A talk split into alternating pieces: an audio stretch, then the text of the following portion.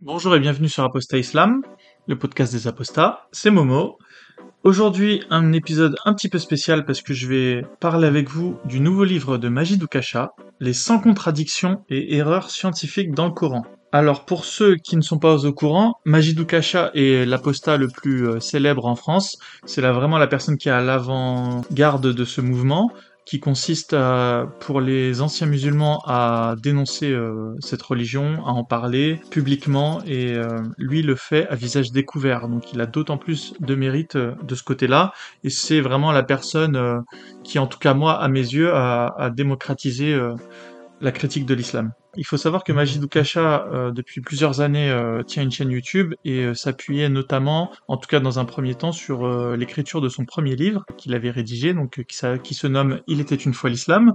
C'est un livre qui critique l'islam en quatre séquences bien distinctes et euh, que je vous conseille euh, vivement d'acheter si vous voulez euh, avoir quelques armes et également être outillé pour, pour critiquer l'islam. Et à l'aide de ce premier livre et surtout du nouveau livre, je pense que vous aurez à présent pas mal de, de matière pour, pour entamer une critique de l'islam, que ce soit sur Internet, que ce soit parce que vous avez un membre de votre famille qui est tombé dans l'islam et que vous voulez être un peu outillé pour pour le contredire, euh, si vous aimez les débats. Enfin voilà, il, peut y avoir tout un tas de raisons qui font que qu'en 2023 on ait besoin de, de matière pour critiquer l'islam. Et il y a environ une semaine que, que Majid a, a annoncé euh, la sortie de son nouveau livre. Je me, je me le suis procuré euh, le jour de son annonce et du coup ça m'a permis de lire assez, assez, rapidement.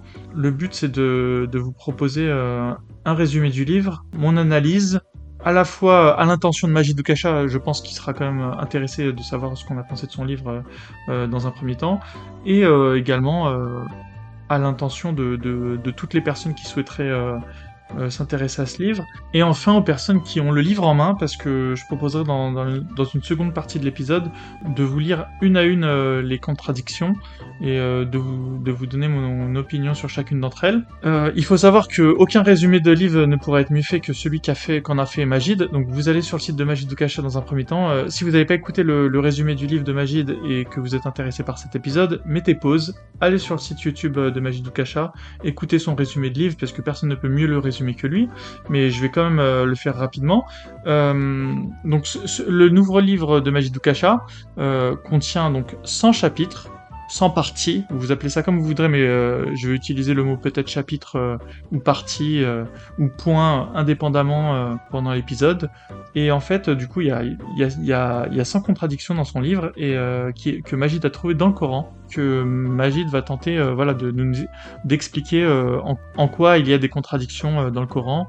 Au moment où je vous écris cet épisode, il y a eu une grosse réfutation qui, est apparue, en tout cas qui est arrivée dans mon algorithme et que j'ai pu regarder. C'est celle de Jésus musulman. Alors Jésus musulman, c'est un c'est un donc c'est un musulman qui fait partie d'un collectif qui s'appelle Al Hanifiya, qui est un collectif assez influent sur internet et en tout cas sur YouTube du coup, Jésus musulman possède une bonne, audience et j'ai été euh, assez déçu par, euh, son analyse euh, du livre. Alors, il a acheté le livre, il a choisi dans une vidéo de 30 minutes de, réfuter, mais de manière très superficielle, le livre de Magid. Je sais pas si c'est dû au fait que la stratégie de Jésus musulman était de, prendre un peu le livre à la légère pour dissuader les gens de l'acheter.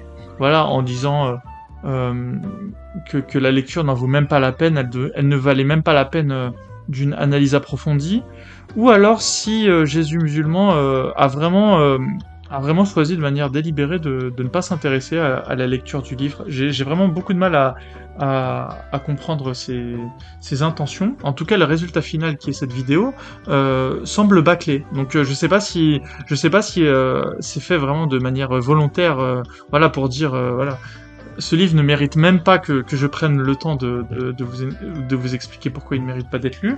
Ou alors vraiment si, euh, si Jésus musulman est, est, une personne qui, qui prépare mal ses, ses vidéos, qui, qui, les fait à la légère, à la va-vite. Euh, voilà, je, je sais pas si c'est un travail vite fait mal fait ou, ou si c'est ou si c'est vraiment lui qui, qui, considère que le livre ne mérite pas la peine d'être lu. évidemment, moi je suis euh, j'ai une opinion totalement inverse.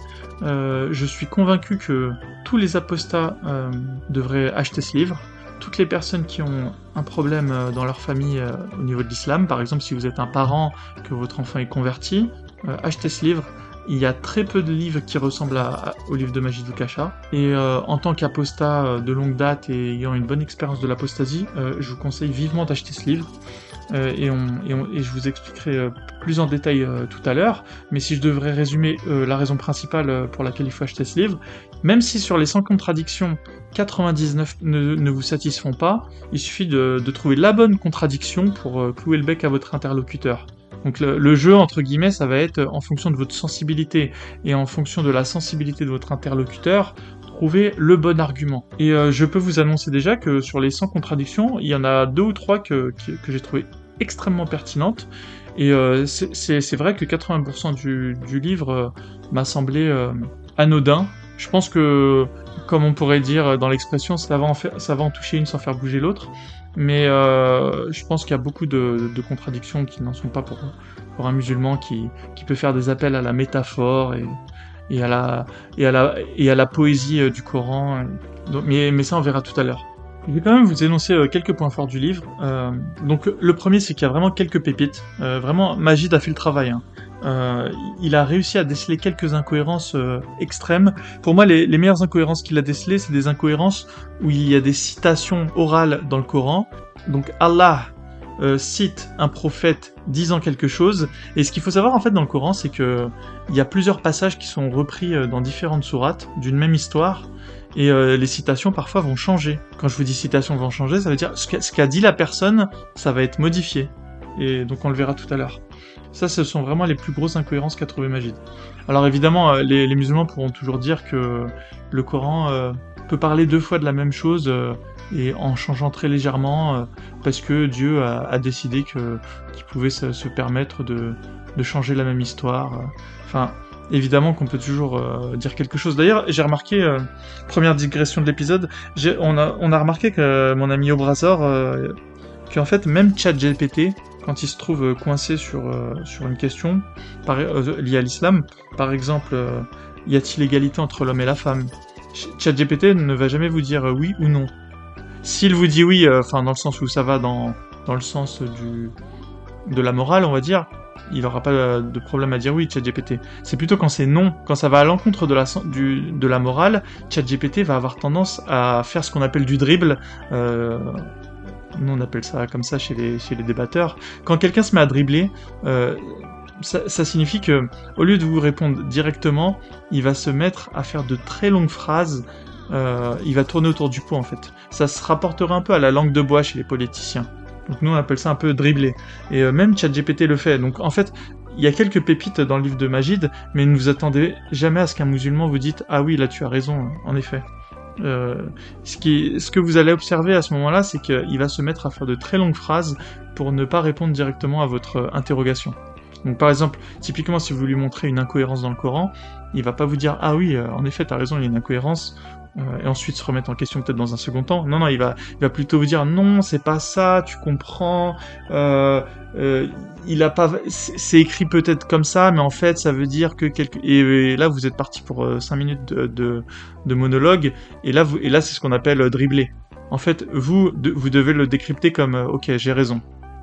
Donc là, bah, vous faites comme vous voulez. Ensuite, soit vous, soit vous dites à la personne d'arrêter de, vous prendre pour un idiot, donc soit vous la laissez partir dans un monologue et puis euh, et puis là vous sortez le vous sortez le, paquet de popcorn puisque c'est c'est des moments de régal ça en débat quand une personne se met à dribbler et que surtout vous le vous le voyez faire. On, on, on remarque ça en général euh, dès que ça parle à des sujets hyper sensibles du style euh, le mariage du prophète avec une fille de 6 ans, Aïcha, alors que aucun texte musulman ne, ne dit qu'elle n'avait pas 6 ans. Vous allez trouver les musulmans avoir des trésors d'imagination pour, euh, mettre ça en contexte, euh, faire appel à, des excuses euh, toutes plus créatives les unes que les autres. Et là, vous savez que le musulman, il est coincé, il est en train de dribbler. Donc voilà. Autre point fort du livre, je l'ai trouvé très pratique, dans le sens où les chapitres déjà sont pas très longs. Ça a un avantage, c'est que faire sans contradiction, si les chapitres, si chaque contradiction avait été longue, ça, le livre aurait fait 1000 pages.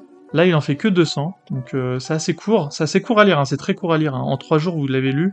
et même en deux jours si vous le lisez en diagonale, parce qu'il faut savoir que Majid va faire énormément de citations du Coran, et par respect entre guillemets pour le travail, il va les citer en entier, mais, mais, mais il a été assez malin pour mettre les passages clés en gras. À chaque chapitre, correspond euh, quasiment à une citation du Coran, mais euh, vous pouvez aller beaucoup plus vite dans votre lecture si vous vous concentrez sur les parties en gras, qui sont les parties importantes. Parce qu'il faut savoir que le Coran euh, a énormément de, de remplissage du style et Allah c'est mieux, et Allah est le plus omniscient, et plein de petites phrases qui, qui ne servent en fait qu'à produire de la rime, si vous voulez, dans le Coran en arabe, mais qui sont totalement inutiles à la lecture. Et bien sûr, bon, Magid par honnêteté a, dû les laisser, mais euh, au moins, au moins, si vous voulez vraiment sauter la lecture et aller un peu plus vite en, euh, dans votre lecture, euh, c'est tout à fait possible. Et Magid, je le, je le remercie pour ça. Il a, il a rendu la lecture plus rapide pour ceux qui n'ont pas forcément envie de, de perdre leur temps. parce que le Coran est assez lourd à lire, lourd vraiment dans le sens négatif. C'est assez chiant à lire, quoi. Et le fait de pouvoir, le fait de pouvoir enjamber certaines lourdeurs euh, c'est vraiment très agréable. Il y a aussi euh, un index à la fin qui vous permet de revenir euh, plus tard sur des mots-clés. Par exemple, admettons que vous avez envie de parler des femmes. Alors vous allez dans cet index qui est à la fin, qui est livré par Magid, vous allez au mot femme, et donc là vous trouvez par exemple femme mariée, page 50. Un croyant a-t-il le droit d'avoir une relation sexuelle avec une femme mariée à un autre homme? Euh, Typiquement, mettons, vous êtes un homme, euh, vous parlez à une femme, tout simplement, et vous n'avez pas tellement d'idées, euh, vous vous dites comment je vais faire pour lui parler d'islam? Bon, vous vous dites, voilà, c'est une femme, ah, ça va peut-être l'intéresser euh, qu'on parle du sujet des femmes. Et ben là, vous allez à femme, vous trouvez donc euh, qu'à la page 50, euh, ben, on va parler du sujet des femmes, et donc là, vous pouvez vous rendre directement à la page 50 du livre. Donc c'est quand même très pratique. Si vous voulez parler des filles, ben, parce que peut-être votre enfant est, c'est peut-être une ado qui s'est convertie à l'islam, elle a peut-être, je sais pas, 13-14 ans, et ben là, tout de suite, comment répartir un héritage entre un fils et une fille? Ça va peut-être l'intéresser. D'ailleurs, ça intéressera aussi une femme etc., etc. Il y a frère, il y a, il y a plein de mots. Hein. Il y a enfant, il y a enfer, par exemple. Si, si c'est une personne qui est très angoissée, bah, vous lui parlez de l'enfer. Euh, je pense que, enfin voilà. À vous de trouver la, meilleure euh, stratégie. Mais ce que je veux dire, c'est que la chose est rendue facile par le livre de Magid, parce que forcément, une fois qu'on a lu le livre, euh, on a un peu le le schéma du livre en tête, mais forcément dans trois mois, ce sera peut-être moins évident. Donc, et je pense que là, ça sera salutaire d'avoir ce petit index qu'a fourni Magid. Donc, c'est vraiment un, bel avantage. Un autre avantage du livre, c'est qu'il ne s'attaque uniquement qu'au Coran. Et je vais vous expliquer pourquoi c'est un avantage. Parce que quand vous voulez débattre avec un musulman, c'est soit vous vous attaquez au Coran, soit vous vous attaquez à la sunna islamique, à la sunna islamique, aux, faits et gestes euh, rapportés du prophète. Le problème quand vous vous attaquez à ça, et vous pouvez aussi ensuite vous attaquer au droit islamique, etc., etc. Mais le problème quand vous vous attaquez par exemple au hadith, je vais vous donner un exemple, donc aux faits et rapportés euh, du prophète, le problème c'est que là, vous partez dans des discussions à rallonge parce que la personne en face, elle va vous dire, bon ben ce hadith, quelle est sa chaîne de transmission? Est-ce que sa chaîne de transmission est fiable? En fait, euh, avant même d'avoir commencé à vous attaquer au contenu euh, de votre argumentation, la personne en face va commencer à vous attaquer sur comment le contenu a été reçu. Enfin, et du coup, vous partez dans des discussions interminables. Et c'est vrai que Magid, il a pas tort. Il a pas tort. Euh, parfois, pour euh, aller droit au but, autant parler que du Coran, parce qu'au moins le Coran, c'est admis comme une sorte de consensus euh, que sa, son écriture a été préservée. Du coup, ensuite, on pourra toujours aller chercher le sens des mots, etc. Mais en tout cas, sur la véracité du texte en lui-même, les musulmans ne vont pas la remettre en cause. Alors que si vous trouvez un hadith euh, gênant, le musulman, la première chose qu'il va faire, c'est non pas de parler du contenu du hadith, mais de la légitimité de ce hadith. Et même si, même si le musulman a tort, hein, et d'ailleurs dans 99% ils ont tort de, s'attaquer de cette manière, bah lors d'un débat, c'est très embêtant parce qu'on on, perd du temps. Voilà. À moins évidemment d'avoir euh, vous euh, toute la connaissance du hadith, être vraiment carré carré sur sur la chaîne de transmission. Mais franchement, vous partez sur des débats à rallonge et finalement le fait que Majid Boukachem se concentre que sur le Coran, ça enlève quand même une bonne épine du pied de la personne qui veut débattre à ce sujet. Donc ça c'est un un, bon point positif L'autre point positif, c'est que le livre de Magid, euh, c'est vraiment un livre pratique à lire et un livre sur lequel je pense qu'on va faire beaucoup d'allers et retours. Donc c'est quelque part vous l'achetez une fois, mais finalement euh, vous allez le lire plusieurs fois euh, de manière parcellaire évidemment. Mais euh, c'est vraiment un livre qui va être utilisé pour revenir dessus, réfléchir à, certains points.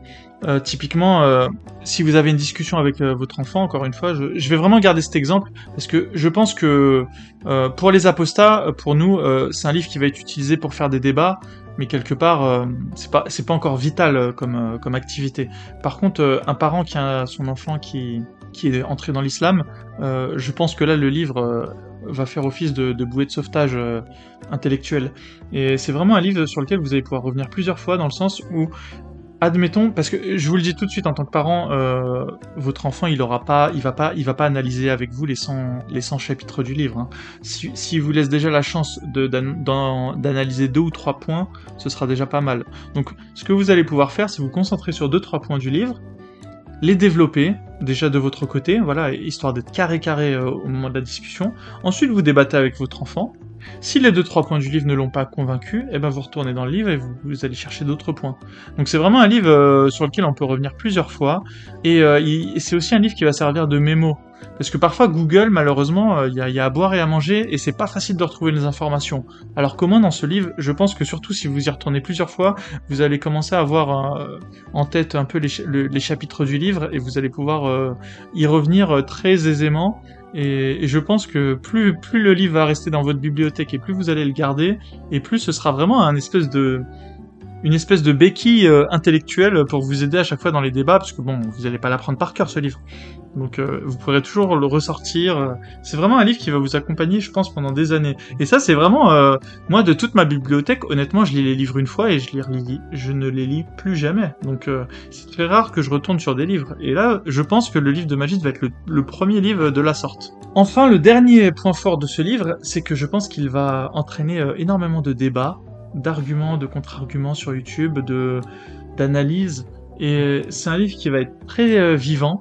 Et je pense que d'ici quelques mois et même euh, quelques années, il y aura tellement de, de, de contradictions, de, de contre-arguments, euh, de débats intellectuels. Ça a déjà commencé. Hein. Il y a collectif ex-musulman qui a déjà réfuté la, vidéo dont je vous avais parlé de Jésus musulman. Une très bonne réfutation de collectif ex-musulman, donc je les salue vraiment d'avoir fait le travail. Et, euh, et, je pense que ça va être systématique. Hein. Euh, je pense que les, apostats vont systématiquement réfuter le travail des musulmans que les musulmans tenteront de produire sur ce livre. Alors on attend vraiment le premier gros travail de contradiction euh, de ce livre. Hein. Euh, je pense que ça va bien finir par tomber parce que c'est dans l'ordre des choses. Euh, les apostats prennent de plus en plus de place et les musulmans se doivent de les, de les contredire, au risque sinon de leur laisser le champ libre. Bah écoutez, si vous voulez nous laisser le champ libre, euh, allez-y, hein, mais ça va, ça va être compliqué pour vous. Euh, donc c'est vraiment un livre euh, qui va avoir une espèce de d'extension sur Internet, une vie sur Internet durant quelques années, et raison de plus pour pour le pour l'avoir. Et enfin un, autre point fort, c'est que tout, simplement c'est un, des rares livres, un des rares livres de ce type. Donc vous en trouverez pas d'autres. Donc autant l'avoir, autant l'acheter. si vous pouvez l'acheter, achetez-le maintenant. Pourquoi maintenant? Parce qu'il faut faire monter l'algorithme de d'Amazon. En fait, il faut vraiment donner le petit starter au livre. Mais admettons que comme moi, vous aviez plusieurs livres déjà à lire, achetez-le quand même tout de suite. Euh, mettez-le de côté. C'est voilà, il y a pas de souci. Mais au moins, euh, faites monter l'algorithme d'Amazon. Euh, le but, c'est vraiment que Magid il soit entraîné par son livre et que ça lui donne une espèce de légitimité. C'est un peu ce qui ce qui s'est passé avec Florence Bergo-Blacker avec son livre sur euh, le, réseau des frères musulmans. Il a été très bien vendu et c'est ce qui a fait qu'elle a été euh, propulsée euh, médiatiquement. Donc voilà, parfois il y a vraiment des personnes, c'est pratiquement un geste militant que d'acheter leur leur œuvre. Mais là pour le coup en plus, voilà, vous l'achetez pas juste pour le geste militant. Il y a vraiment une vraie raison derrière. Le livre est de, qualité. Hein. Et là, on parle pas de qualité littéraire. Il est de il est utile. C'est un livre qui est utile et qui, sert. C'est vraiment, une arme intellectuelle. Vous voyez, vous l'achetez vraiment comme, euh, on pourrait s'équiper euh, euh, militairement avec des armes. Et ben là, vous vous équipez avec un livre qui va vous qui va vous outiller intellectuellement à l'avenir. Alors maintenant, les axes d'amélioration ou les défauts, hein, c'est en fonction de comment vous, prenez la chose il y, a le fait que pour les personnes qui suivent déjà Majid Kasha depuis des années, moi par exemple j'ai déjà vu, j'ai vu toutes ces vidéos à Majid, hein. je les regarde systématiquement, euh, et c'est vrai que les deux tiers du livre euh, ont déjà été traités dans ces vidéos. Donc je sais pas si Majid, euh, au fil du temps, accumulait euh, les contradictions qu'il trouvait et qu'ensuite il s'en servait dans ses vidéos, et comment est-ce que le livre, voilà, quel est le, cheminement de ce livre, mais c'est vrai qu'on, pour les personnes qui sont attentives au travail de Magid, les deux, les deux tiers du livre euh, sont déjà présents dans ses vidéos. Il en a soit parlé de manière euh, voilà directe, il les a traités euh, comme des thèmes à part entière, ou alors de manière évasive. Mais la plupart des arguments qu'a sorti Magid dans ce livre, je les avais déjà retrouvés en vidéo YouTube. Après, c'est pas un défaut. Parce que c'est les arguments que produit euh, Magid sur YouTube sont, sont, sont, sont, significatifs et sont pertinents. C'est simplement un constat. Donc euh, après, vous faites de, ce constat ce que vous voulez. Mais oui, et c'est sûr que sur les 100 contradictions, c'est pas 100 nouvelles contradictions dont Magid n'avait jamais parlé. Et puis je pense pas que c'est ce qu'il avait vendu de toute façon à son public. Et même sur le dernier tiers euh, traité que traite Magid et qui est totalement nouveau, euh, la plupart euh, des arguments, pour les personnes qui sont qui connaissent très bien euh, les, défauts de l'islam, euh, les contradictions que contient le Coran, euh, ce sont des contradictions qui sont déjà connues. Donc finalement, à 90%, j'ai envie de dire, il n'y a rien de nouveau sous le soleil pour une personne qui, qui maîtrise déjà le sujet. Ceci dit, il y a 5 à 10% de réelles nouveautés. Donc il y a, peut-être 5 arguments vraiment que j'ai trouvé que j'avais jamais entendu nulle part, ou alors que j'avais vraiment entendu dans la bouche des meilleurs euh, apostats euh, réfutateurs. Par exemple, Yanis, Régulus, je pense que eux les connaissaient. Euh, vraiment, peut-être le top 10 des apostats les connaît et, et, les ont déjà exprimés euh, sur YouTube, mais, mais ça s'arrête là. Mais je pense qu'il y a vraiment deux trois perles, deux trois pépites et on en parlera tout à l'heure. Euh, voilà, vraiment des, des, nouveautés que, que Magid va devoir appuyer et, et, sur lesquelles nous les apostats aussi on se doit d'appuyer. Hein. Donc je vous les citerai tout à l'heure. Mais euh, voilà, malgré tout, ça reste entre guillemets un, défaut, euh, surtout pour les personnes qui pensaient qu'il y, a 100 choses totalement nouvelles euh, qui sortent de nulle part.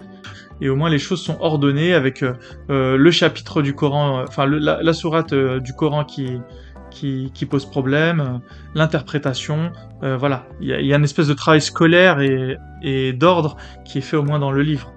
Après, un autre défaut du livre, c'est que pas mal de fois, il y a, il y a beaucoup de surinterprétation de Magid sur certains passages.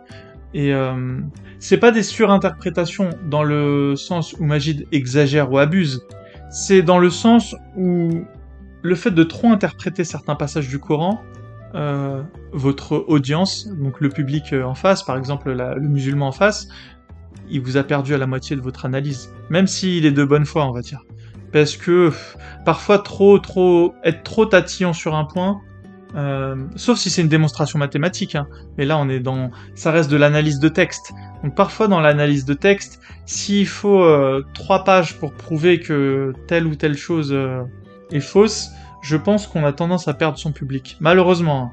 Donc euh, je pense que ça va être considéré comme, de la surinterprétation, même si euh, voilà l'analyse de Magid est pertinente. Et ça, je l'ai relevé à plusieurs euh, reprises. Mais ça, je pense que ça vient du de la nature de Magid Kasha. Je pense que c'est une personne qui est c'est un fouineur en fait. Je, pourrais peut-être le comparer à un animal, ce serait la taupe. Euh, il fouine, il fouine, il fouine, il trouve des pépites, il trouve des trésors, mais malheureusement, euh, parfois, on l'a perdu en cours de route, quoi. La taupe, la taupe est un peu trop rapide pour son, pour son audience. Donc voilà, parfois, je me suis dit, bon, certes, tu as raison, Magid, mais, mais bon, euh, je pense que, je pense qu'à part toi et moi, personne ne nous aura suivis dans ton cheminement intellectuel. Enfin, il y a un dernier défaut, c'est qu'il y a beaucoup d'analyses euh, qu'a faites Magid et beaucoup de contradictions qu'il a retrouvées qui pourront être balayées d'un revers de la main sans le once euh, d'un remords euh, comme étant de la métaphore. Donc voilà, il y a beaucoup de passages du Coran qui peuvent être considérés comme métaphoriques. C'est une excuse et un argument totalement bidon et fallacieux, hein. mais c'est un peu l'argument facile, et il faut pas oublier que quand on parle à des musulmans, par défaut, ils n'ont pas particulièrement envie d'être convaincus. Donc euh, une personne qui n'a pas tellement envie d'être convaincue, euh, si son cerveau lui dit écoute, euh, bon ce passage, tu peux le considérer comme une petite métaphore, t'en fais pas, c'est une parabole, elle a Jésus, comme dans le Nouveau Testament. Et puis voilà, et puis cette petite voix, elle, elle, elle, résonne beaucoup plus que, que le long argument qui consiste à prouver que la chose est, est fausse. donc voilà. Donc les choses qui sont métaphoriques, je vous donne un conseil. Euh, soit vous les traitez dès le début avec votre interlocuteur quand il a encore euh, voilà de, du temps à vous consacrer et, puis euh, qu'il est encore frais mentalement, soit vous abandonnez et vous passez à autre chose. Et de manière générale, je vous conseille vraiment de ne pas prendre le livre comme un bloc, mais d'y dénicher les pépites pour vous, les choses qui vous ont parlé. Et il faut pas oublier que un seul argument peut, peut être persuasif. Prenez ça comme un buffet. Voilà. Prenez ce qui vous plaît et chassez le reste. Et, et, et ce sera déjà pas mal. Et bien sûr, n'oubliez pas que le livre de Majid Kasha, euh, ne, comme je l'ai dit, ne compte que les euh, contradictions au niveau du Coran. Donc euh, on parle de contra- contradictions littéraires. Mais ensuite, il y a toute la vie du prophète Mohammed qui, peut, sur bien des aspects, être critiquée. Et donc, n'oubliez pas que, que au-delà du livre, il y a beaucoup de choses qui peuvent, qui posent problème en islam. Je vais donc vous faire ma première conclusion euh, du livre de Majid euh, sur tout ce que je vous ai dit avant de passer à l'analyse euh, du livre en lui-même. C'est un livre qui doit être acheté par tous les apostats. Pourquoi? Parce que je pense que c'est un livre dont on va parler pendant longtemps et ce sera bien que, chacun ait la référence euh, du livre sous la main quand il regardera les vidéos euh, ou quand on, quand on débattra sur le sujet. Je vais vous donner un exemple. Euh, lors de la vidéo du collectif Exmuse euh, où il réfute Jésus musulman, certains ne l'avaient pas encore reçu. Je pense qu'ils l'ont commandé. hein, Il n'y a pas de souci à ce niveau-là. Euh, mais euh, voilà, c'était gênant pour euh, la poursuite de la vidéo de le faire parfois sans, sans le livre sous la main. Et même pour vous, je pense que euh, c'est un livre qui, qui va vous parler si vous êtes apostat, parce que vous allez être d'accord avec la plupart des contradictions et vous allez vous rendre compte. Enfin, ça va vous, ça va vous permettre de réaliser encore une fois que, que vous n'étiez pas dans l'erreur, mais au-delà de ça, ça va vous permettre de, de vous rendre compte à quel point il y avait des erreurs dans le Coran.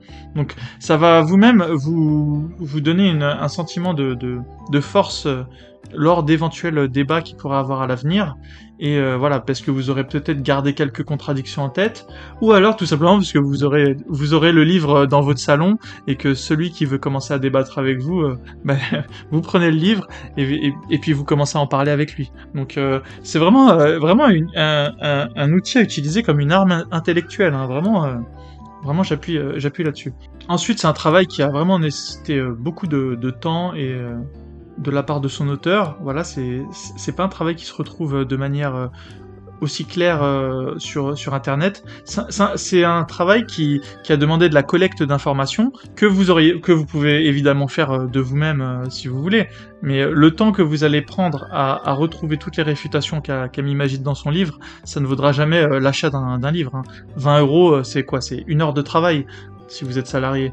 Et, euh, et en une heure de travail, euh, Magid vous donne, euh, vous donne un travail qui vous, vous aurez pris en temps de collecte plusieurs jours. Donc, c'est vraiment un, achat utile à avoir sous la main. En plus, vous soutenez une bonne cause, vous soutenez la cause des apostats. Donc, il n'y a que des bonnes raisons d'acheter, ce livre. Et je, vous invite vraiment à le faire et je vous conseille de le faire et je vous incite à le faire vraiment avec force. Et à présent, euh, je vous propose qu'on, parle du livre. Alors, si vous n'avez pas lu le livre ou, et si vous prévoyez de le faire, ne vous inquiétez pas, il n'y a pas vraiment de spoiler euh, comme, euh, comme si je devais vous raconter un, roman où il faut pas connaître le dénouement du roman. Là, ce sont 100, contra- 100 contradictions euh, que vous avez déjà sans doute dû entendre si vous connaissez, si vous connaissez bien l'islam, ou alors, ou alors ce sera une découverte. Mais euh, vous inquiétez pas, il n'y a, pas de réel spoiler. Par contre, si vous avez le livre sous la main, je vous conseille de l'ouvrir, d'écouter le podcast et, euh, de le lire à, mes côtés, parce qu'on va, lire les, les 100 chapitres les uns après les autres. Et avant de commencer cette analyse, je vous propose de vous, présenter les, les 5 grands parties du livre, parce qu'en fait, euh, même s'il y a 100 chapitres, ça a été découpé en 5 grands thèmes. Donc le premier, c'est quand Allah veut une chose et son contraire. Ce- cette première partie, je l'ai trouvée euh, assez moyenne. Je- il me semble avoir relevé seulement un seul point saillant. Le deuxième, c'est quand Allah raconte deux versions contradictoires d'un seul et même événement, et ça, c'est vraiment la partie que j'ai trouvée la plus pertinente, parce que c'est là où il y a des contradictions euh, claires dans, dans le Coran qui, qui sont qui se font au-delà de, de toute analyse, euh, de tout blabla, de toute de toute surinterprétation. Parce que là, parfois, bah, Majid a réussi avec un travail de fourmi à retrouver euh, deux passages dans le Coran qui, où les où des personnes ne disent pas la même chose. Et ça bon ça franchement je pense que ça ça ça ça ça peut être de très bons arguments. Donc voilà il suffit de présenter les deux passages. Et ensuite bah, la question que vous posez aux musulmans c'est dites-lui bah alors qu'est-ce qu'il a dit à ce moment-là le prophète? Ensuite la troisième partie c'est quand deux actions accomplies par Allah sont incompatibles donc celle-là, je l'ai trouvée aussi très moyenne, euh, j'ai pas relevé grand-chose. Quand un verset du Coran est incompatible avec les lois de la nature. C'est là où Magid a, trop surinterprété les choses. Par exemple, avec les montagnes qui sont dotées de conscience. Bah écoute, si Dieu a voulu que les montagnes soient dotées de conscience, euh, qui sommes-nous, euh, simples humains, pour, euh, pour penser autrement? Voilà, Dieu n'a pas dit que les montagnes avaient un cerveau et, et un système sanguin, un système nerveux.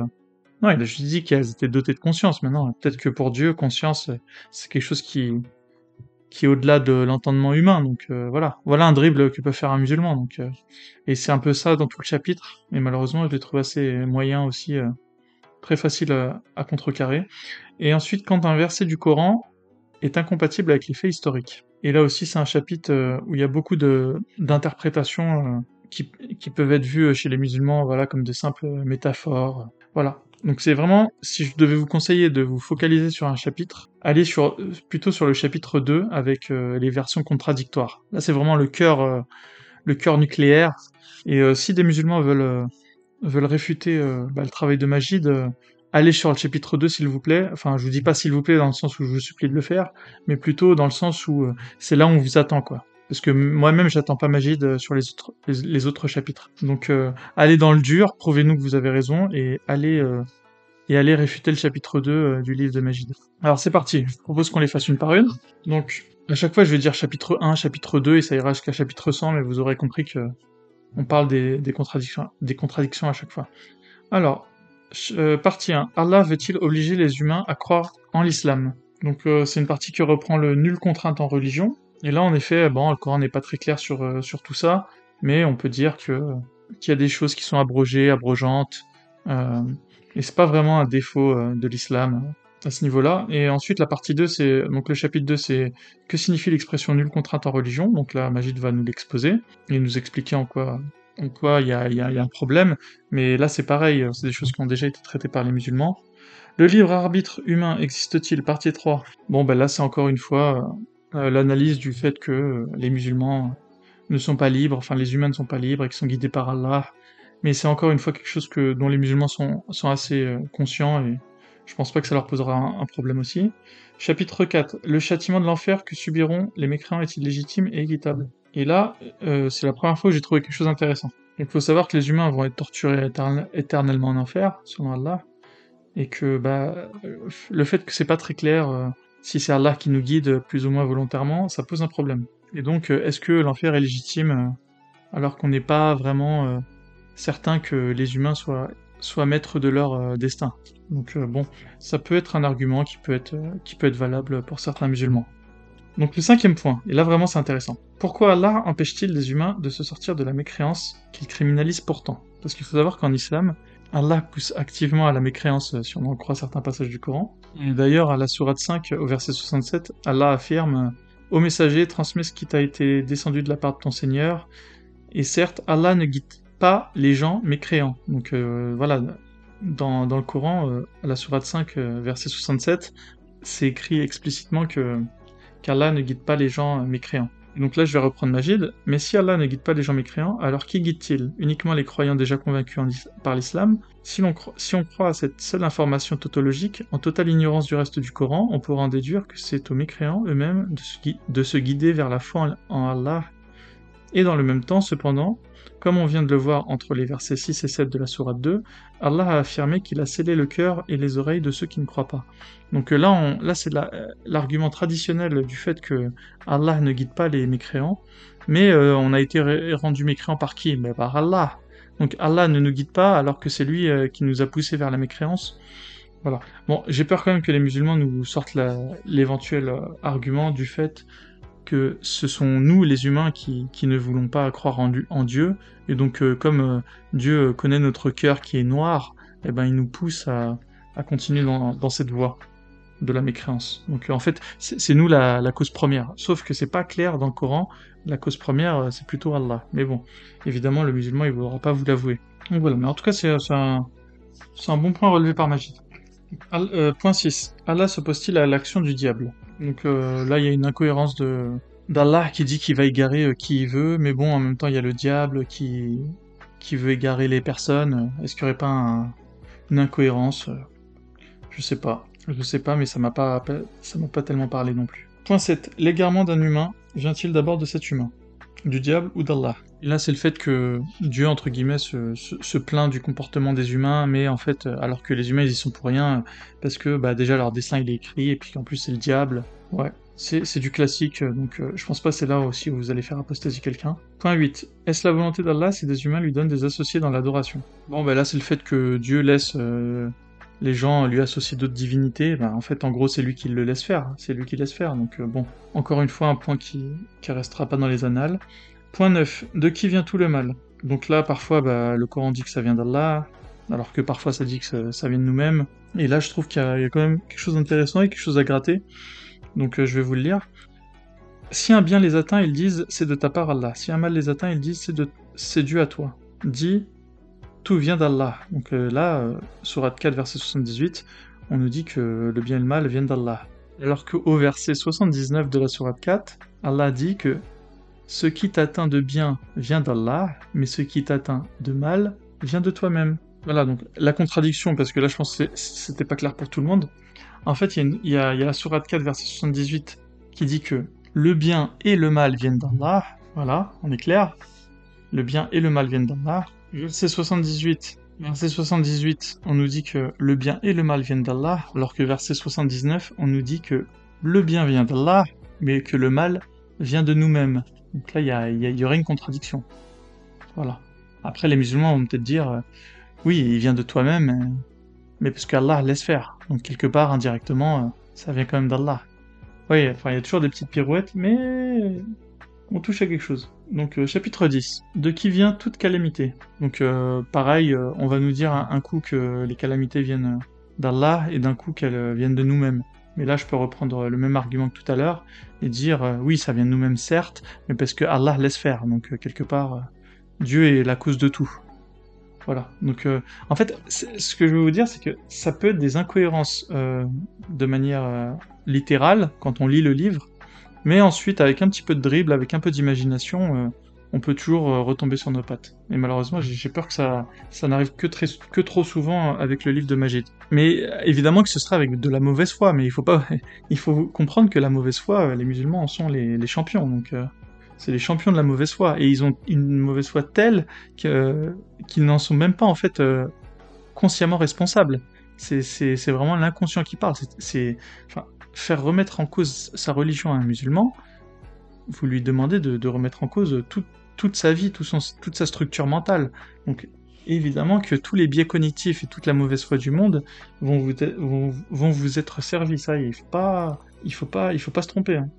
Ensuite, chapitre 11. Allah pardonne-t-il tous les péchés? Donc là, bah, ça dépend un peu en dans le Coran, euh, en fonction. Voilà, mais je trouve que ça sera pas un point saillant encore une fois. Allah pardonne-t-il l'association? Chapitre 12. Donc euh, on nous dit qu'Allah ne pardonne pas euh, ceux qui leur donnent des associés. Sauf que en fait, on nous, raconte une histoire avec Moïse. Et euh, Moïse, vous savez, il y a l'histoire du veau d'or. Moïse était parti chercher l'étape de la loi et quand il est revenu, il a, il a retrouvé son peuple adorer un veau, un veau d'or. Et ces gens auraient été pardonnés par Allah. Donc voilà. Donc du coup, dans cette histoire, les juifs ont été pardonnés alors que Allah dit dans le Coran qu'il pardonne pas les associateurs. Mais là, je vais donner deux dribbles des musulmans. Le premier, ils vont dire, bah, Allah a pardonné aux associateurs, mais du temps du judaïsme, du temps de Moïse.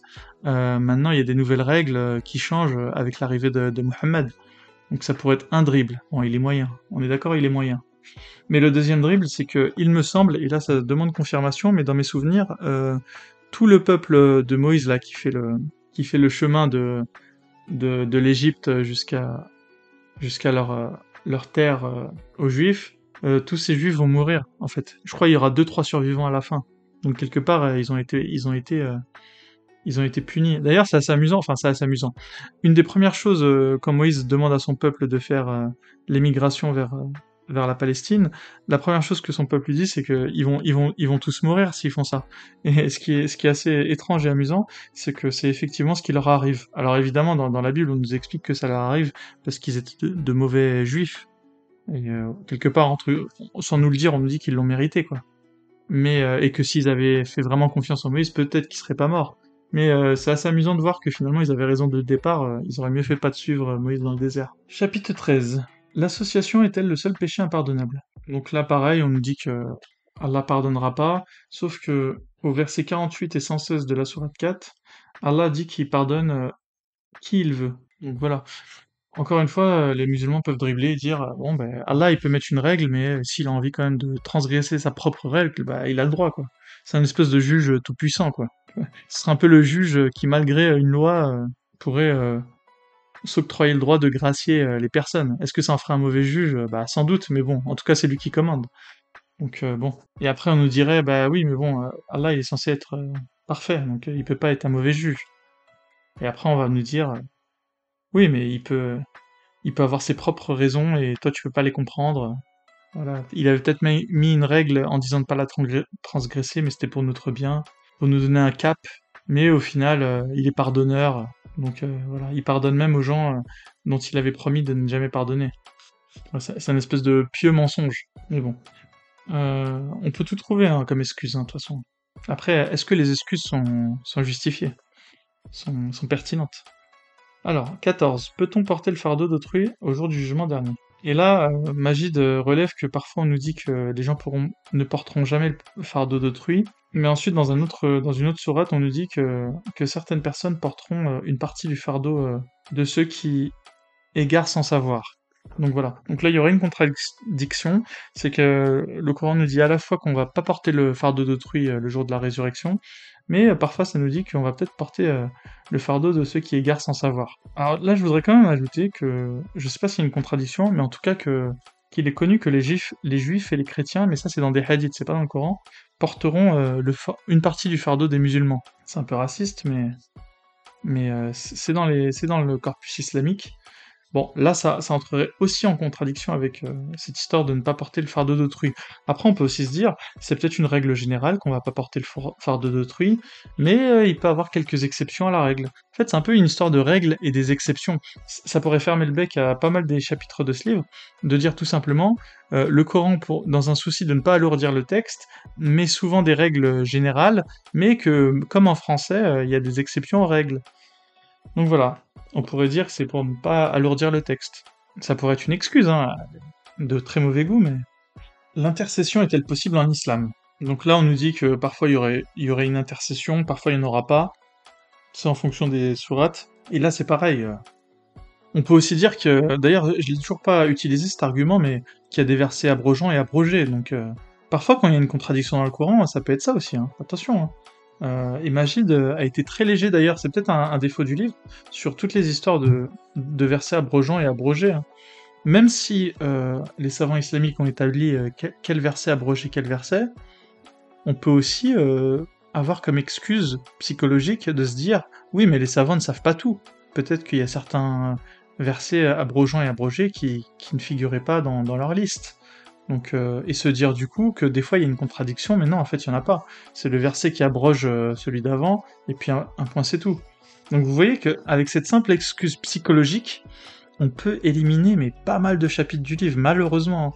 Donc euh, voilà, je dis pas que la personne a raison, mais voilà, vous, êtes face à des personnes qui vont, qui vont utiliser tous les stratagèmes pour, pour ne pas sortir de la religion. Hein. Donc si elles peuvent utiliser celui-là, elles vont l'utiliser. Hein. Chapitre 16. Les croyants ont-ils des alliés en dehors d'Allah? Donc ça nous dit que qu'il n'y a, pas d'autre allié que, Dieu, et ça nous dit également qu'il ne faut pas prendre comme alliés euh, des personnes ennemies, comme des mécréants par exemple. Et dans d'autres chapitres, ça nous dit qu'il ne faut pas le faire, sauf si on cherche à se protéger d'eux. Donc ce sera un peu la fameuse taqiyya islamique. Donc euh, en cas de Taqiyya, bah, on, a, objectivement des alliés. Par exemple, je vais vous donner un exemple concret. Les frères musulmans en Europe ont pour alliés, euh, en tout cas en France, euh, le parti euh, de la France insoumise. C'est bien des alliés. tactiquement, c'est des alliés. C'est pas des. Je dis pas que je dis pas que c'est les meilleurs amis du monde qui font des prières en commun, mais tactiquement, c'est bien des alliés. Ils font avancer un agenda en commun, un agenda contre le gouvernement d'Emmanuel Macron et contre le Front National, pour prendre les rênes politiquement du pouvoir. Et l'islam est politique. Le but, c'est de, de monter au pouvoir et ensuite d'imposer les lois coraniques. Donc, ils utilisent bien des versets du Coran qui leur disent que on peut se trouver des alliés euh, euh, si on cherche à se, protéger. Donc euh, effectivement, il y a une contradiction dans le Coran, mais pareil, on pourrait aussi dire que voilà, c'est des exceptions à la règle et qu'elles n'étaient pas forcément exprimées dans d'autres parties du Coran. On peut dire aussi qu'à ce moment-là, Mohammed, il n'avait pas besoin de parler d'alliance tactique parce que c'était pas le moment.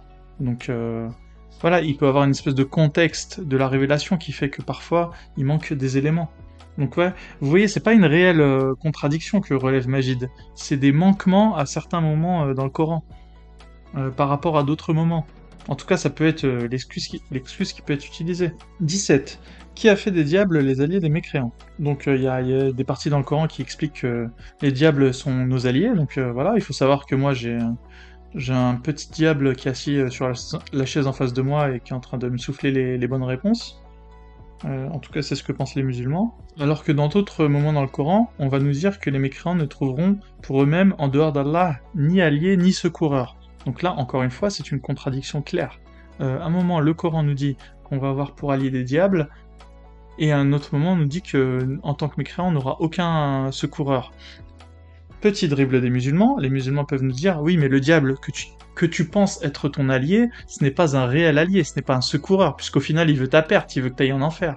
Donc euh, euh, si, on peut-être à court terme dans une alliance de court terme, oui c'est un allié, mais Allah ce qu'il veut dire euh, sans le préciser, parce que Allah n'avait pas besoin de le préciser pour X ou Y raison, mais en fait le diable objectivement à long terme c'est pas un allié puisque c'est un faux allié en fait. Parce que le diable sait que tu vas aller en enfer si tu l'écoutes. C'est même ton ennemi en fait, c'est juste un ennemi que tu ignores. Voilà, ça peut être un dribble. Qui expliquerait pourquoi euh, n'est pas mention du diable à tous les, à tous les moments. 18. Est-il possible de traiter de façon équitable plusieurs épouses? Donc euh, c'est le fameux passage du Coran qui explique que les hommes peuvent avoir quatre épouses, même si on peut pas être forcément équitable avec elles. Et donc là, la magie va expliquer que en fait, le Coran dit qu'on peut avoir quatre épouses, mais qu'il faut être équitable avec elles, sauf qu'à un autre moment, il va nous dire que on n'arrivera jamais à être équitable avec elles. Et donc euh, là, ce serait... Euh, oui, voilà, ce serait... Il y aurait quelque chose d'illogique. Alors les musulmans vont dire deux choses. La première chose, ils vont dire, bon, c'est pour... C'est pour inciter les musulmans à ne pas avoir quatre épouses, en leur expliquant que c'est quand même mieux d'en avoir une, et donc en fait que le Coran, voilà, tente de motiver les musulmans à, freiner leurs ardeurs. Bon, ça pourrait être une explication. Après, j'ai toujours été euh, assez dubitatif avec euh, les argumentaires sur les quatre épouses, parce que en, nous, expliquant que c'était impossible d'être euh, totalement impartial avec les quatre, pour moi c'est totalement faux. Il suffit d'allouer un compte en banque, par exemple. là, on va parler en 2023, hein, mais je pense que c'était faisable avec un peu d'huile de coude à l'époque. Vous avez quatre épouses, euh, vous leur allouez euh, chacune 2000 euros par mois, vous leur euh, envoyez l'argent dans le compte, et ensuite elles ont leur, carte bancaire, elles l'utilisent comme elles le veulent, et puis là vous êtes équitable. Donc voilà, on nous a jamais parlé d'équité en, en termes d'affection par exemple. D'ailleurs le prophète lui-même avait sa favorite, Aïcha. Donc, donc clairement en termes d'affection, il était beaucoup plus affectueux avec elle. Donc non, c'est bien une, équité matérielle. Et là, bah, c'est très simple Chacune a une somme d'argent déterminée, elle en fait ce qu'elle en veut, et, euh, puis, et, puis, le problème est réglé. Hein. Donc, euh, pour le coup, les musulmans qui sont gênés par ce, côté-là, euh, je pense que tout simplement, c'est des gens qui, ne veulent pas accepter le fait qu'en islam, on peut avoir quatre épouses. Donc, mais pour un, salafiste droit dans ses bottes, je pense que mon argument est suffisant. Alors, 19. Quel comportement le croyant doit-il avoir avec ses épouses? Donc là, ça nous explique en fait la dichotomie du fait que certains chapitres du Coran vont nous expliquer qu'il faut être bienveillant avec sa femme, faut être bon avec sa femme, et puis que dans d'autres, euh, ça, ça, va nous proposer des, châtiments envers elle. Donc, euh, et, là, bah, Magid en profite pour régler son compte à la sourate 434, et il a bien raison de le faire, puisque c'est un verset qui incite euh, le mari à corriger sa femme pour l'éduquer. Donc euh, ça, met la femme en, position de, inférieure, d'enfant. Mais bon, un musulman peut toujours dire euh, oui, oui, bah, je suis bienveillant avec elle, je lui apprends l'islam, je lui apprends la religion. Et s'il faut la corriger pour ça, c'est dans un but supérieur, le fait qu'elle aille au paradis. Donc, euh, on peut toujours s'en sortir psychologiquement. C'est un peu l'équivalent de des parents qui vont être très durs avec leur enfant pour qu'ils fassent leurs devoirs, euh, quitte à les frapper, parce qu'ils estiment que euh, sur le long terme, cet enfant pourra accéder à, aux meilleures universités et puis que sa vie sera beaucoup plus simple. Évidemment, à chaque fois que je trouve des excuses, c'est des excuses en mode avec ma casquette de musulman. Hein. Euh, évidemment que j'ai beaucoup de choses à redire sur toutes les choses que moi-même je profère. Hein. C'est voilà, je, joue un, rôle, je joue un rôle. Hein. À chaque fois que je vous dis des choses un peu étranges, euh, gardez en tête que j'ai la casquette du musulman euh, qui analyse le, le livre de Majid Toukasha. Euh, le but de tout ça, c'est de de trouver les faiblesses dans notre argument et, vraiment, je pense que Majid ensuite proposera une espèce de version euh, revue, augmentée, corrigée et prendra en compte tous les meilleurs arguments qu'il a trouvés et, là son livre sera encore plus pertinent. Donc euh, je le fais vraiment dans, ce but-là. 20. Un croyant a-t-il le droit, le droit d'avoir une relation sexuelle avec son esclave non épousé? Alors là, c'est un chapitre qui met en lumière le fait que les musulmans peuvent euh, avoir des rapports avec euh, leurs épouses, et même si elles sont épousées. C'est-à-dire que si vous prenez une captive de guerre et, que cette captive est déjà mariée, ben en islam, vous avez le droit d'avoir des relations sexuelles avec elle. Et c'est un chapitre qui, qui fait un peu la dichotomie, euh, vous savez, entre le fait que l'islam châtie euh, les fornicateurs, c'est-à-dire les gens qui ont des relations hors mariage, mais en même temps, euh, si ces personnes sont des esclaves, il euh, n'y a pas vraiment de, châtiment. Et en fait, c'est parce que c'est toléré en fait. Et donc, ça met plutôt en lumière l'ambivalence des, peines coraniques en fonction de la situation de la personne, de son statut. Est-ce qu'elle est esclave ou est-ce qu'elle est femme libre? Donc voilà, c'est pas techniquement une incohérence, mais il y a quelque chose de gênant là-dedans.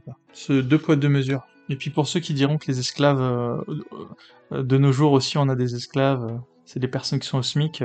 Enfin voilà, je pense pas que vous pouvez avoir une relation sexuelle avec la caissière à Lidl, quoi. Enfin, faut pas abuser non plus, quoi. Certes, elles ont 0 euros dans leur compte en banque à la fin du mois, les deux, mais bon, la, caissière à Lidl a au moins la dignité de se dire que qu'elle peut s'offrir à qui elle veut. 21. Un croyant a-t-il le droit d'avoir une relation sexuelle avec une femme mariée à un autre homme? Donc là, on continue. Là, on continue avec l'histoire des esclaves. J'ai pas... J'ai peut-être loupé un truc, mais c'est à peu près la même chose que le point 20, donc euh, même réponse. Point 22. Quelle relation un croyant doit-il avoir avec son père mécréant?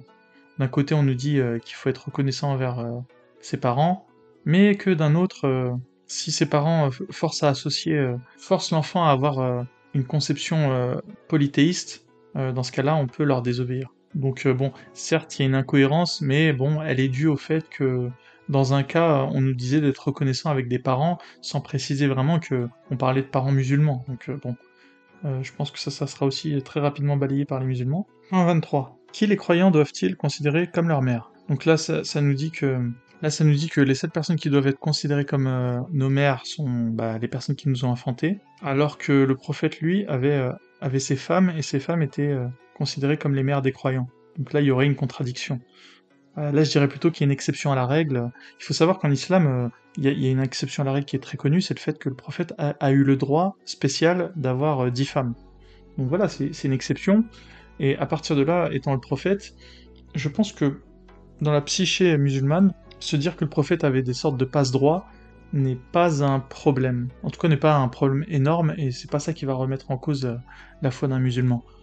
Évidemment, la personne ne va pas vous la formuler de cette manière, mais c'est ce qu'elle aura à peu près en tête. Point 24. Le prophète de l'islam doit-il être payé par les croyants? Alors là, ça nous dit que d'un côté, euh, euh, le prophète ne demande aucun salaire pour, euh, pour sa contribution, mais que d'un autre, le prophète récolte un butin de guerre. Donc là, il y a, également une, une sorte de contradiction. Bon, on peut dire que la guerre, le butin de guerre, c'est une chose, et ensuite, la vie de tous les jours, euh, en effet, le prophète ne demandait pas de salaire. Alors il faut savoir que ça n'a pas toujours été le cas. Hein. Au départ, le prophète demandait bien un salaire. Hein. Disons que la guerre est une exception à, la vie euh, quotidienne et que dans le quotidien, le prophète ne demandait aucun salaire. Donc il n'y a pas vraiment de contradiction à ce niveau-là. Et évidemment, je, fais preuve de beaucoup de, flexibilité intellectuelle, hein, pour ne pas dire de mauvaise foi. Point 25. Allah a-t-il envoyé des versets coraniques clairs et explicites pour les humains? Oh.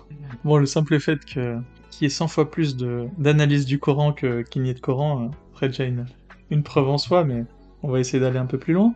Donc euh, c'est le fait que le Coran affirme qu'il soit descendu euh, avec des versets clairs et sans ambiguïté, mais que dans un autre temps, les mécréants ne, ne, comprennent pas la beauté du Coran. Donc voilà, là il y aurait peut-être une ambiguïté à relever, puisque moi par exemple en tant que mécréant, je pourrais considérer que le Coran est très clair, mais moi je le trouve pas clair du tout en fait.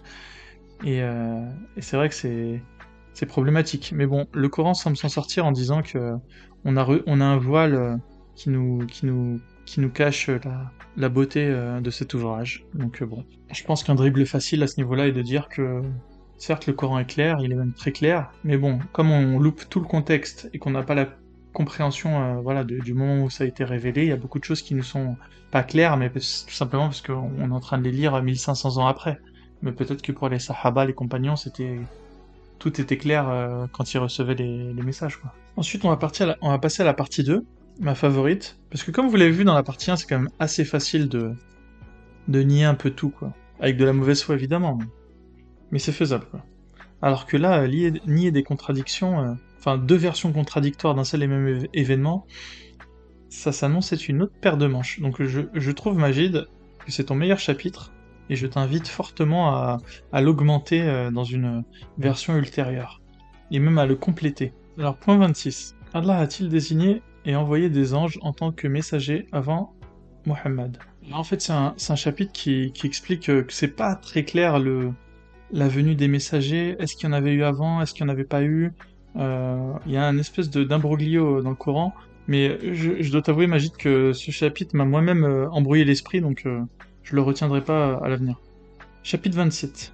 Iblis a-t-il été un des anges d'Allah? Et là, c'est le chapitre que j'avais lu avec Adjara, donc j'en ai parlé suffisamment dans l'épisode 71 de mon podcast, et je vous incite, ou je vous invite à, à écouter cet épisode et on va, c'est un très bon, c'est un des meilleurs euh, chapitres du livre, le 27.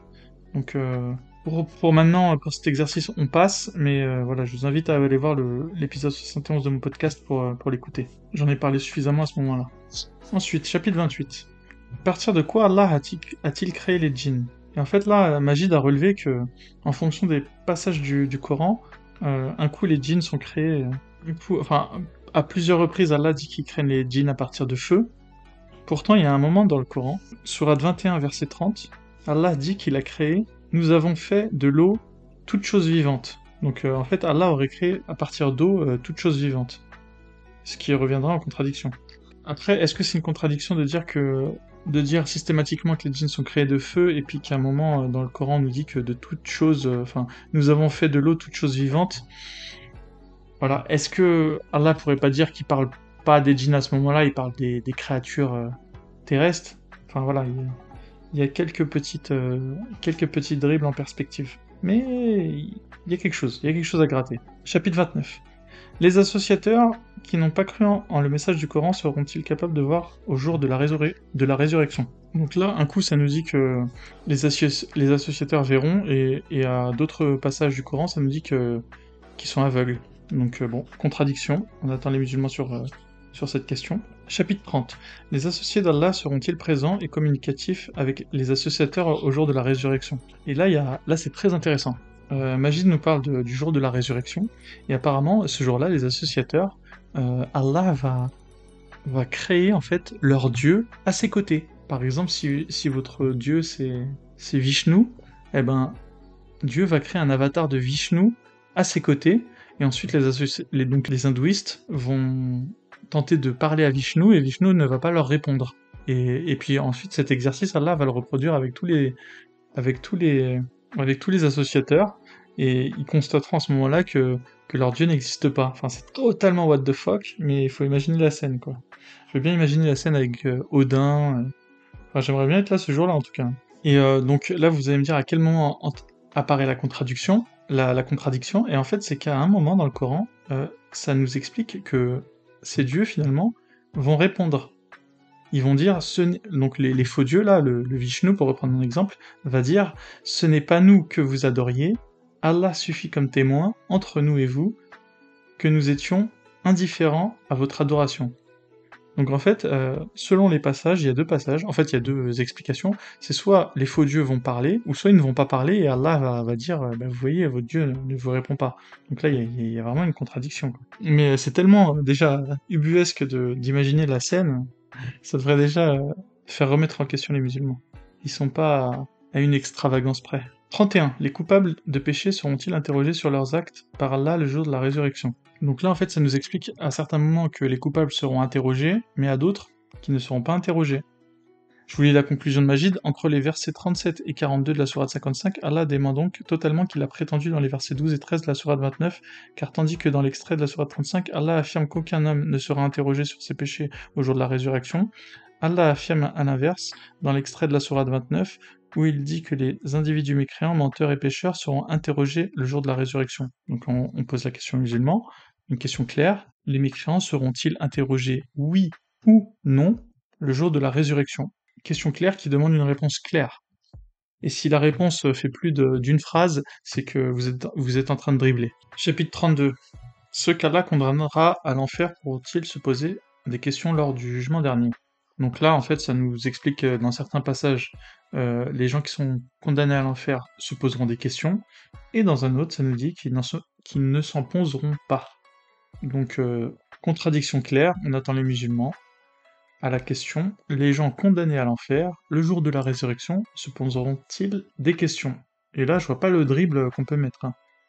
C'est oui ou c'est non? Et si c'est non, eh ben, on veut une réponse, mais en moins de deux phrases parce qu'au-delà, vous êtes en train de dribbler. 33. Les condamnés à l'enfer seront-ils sourds dans l'au-delà? Donc là, ça reprend tous les passages où on nous dit que les mécrans seront sourds. Euh. Là, ça nous explique que le jour euh, de la résurrection, euh, les mécrans seront sourds, mais que pourtant, ils vont entendre les gens du paradis. Donc il y a une contradiction. Donc on demande aux musulmans de nous, éclairer sur la question, mais évidemment ils vont peut-être nous expliquer que les gens condamnés à l'enfer seront sourds de manière métaphorique et qu'ils entendront les musulmans, les musulmans au paradis, ou alors encore qu'ils seront bien sourds effectivement, mais qu'ils sentiront, ils constateront euh, qu'il y a des gens au paradis.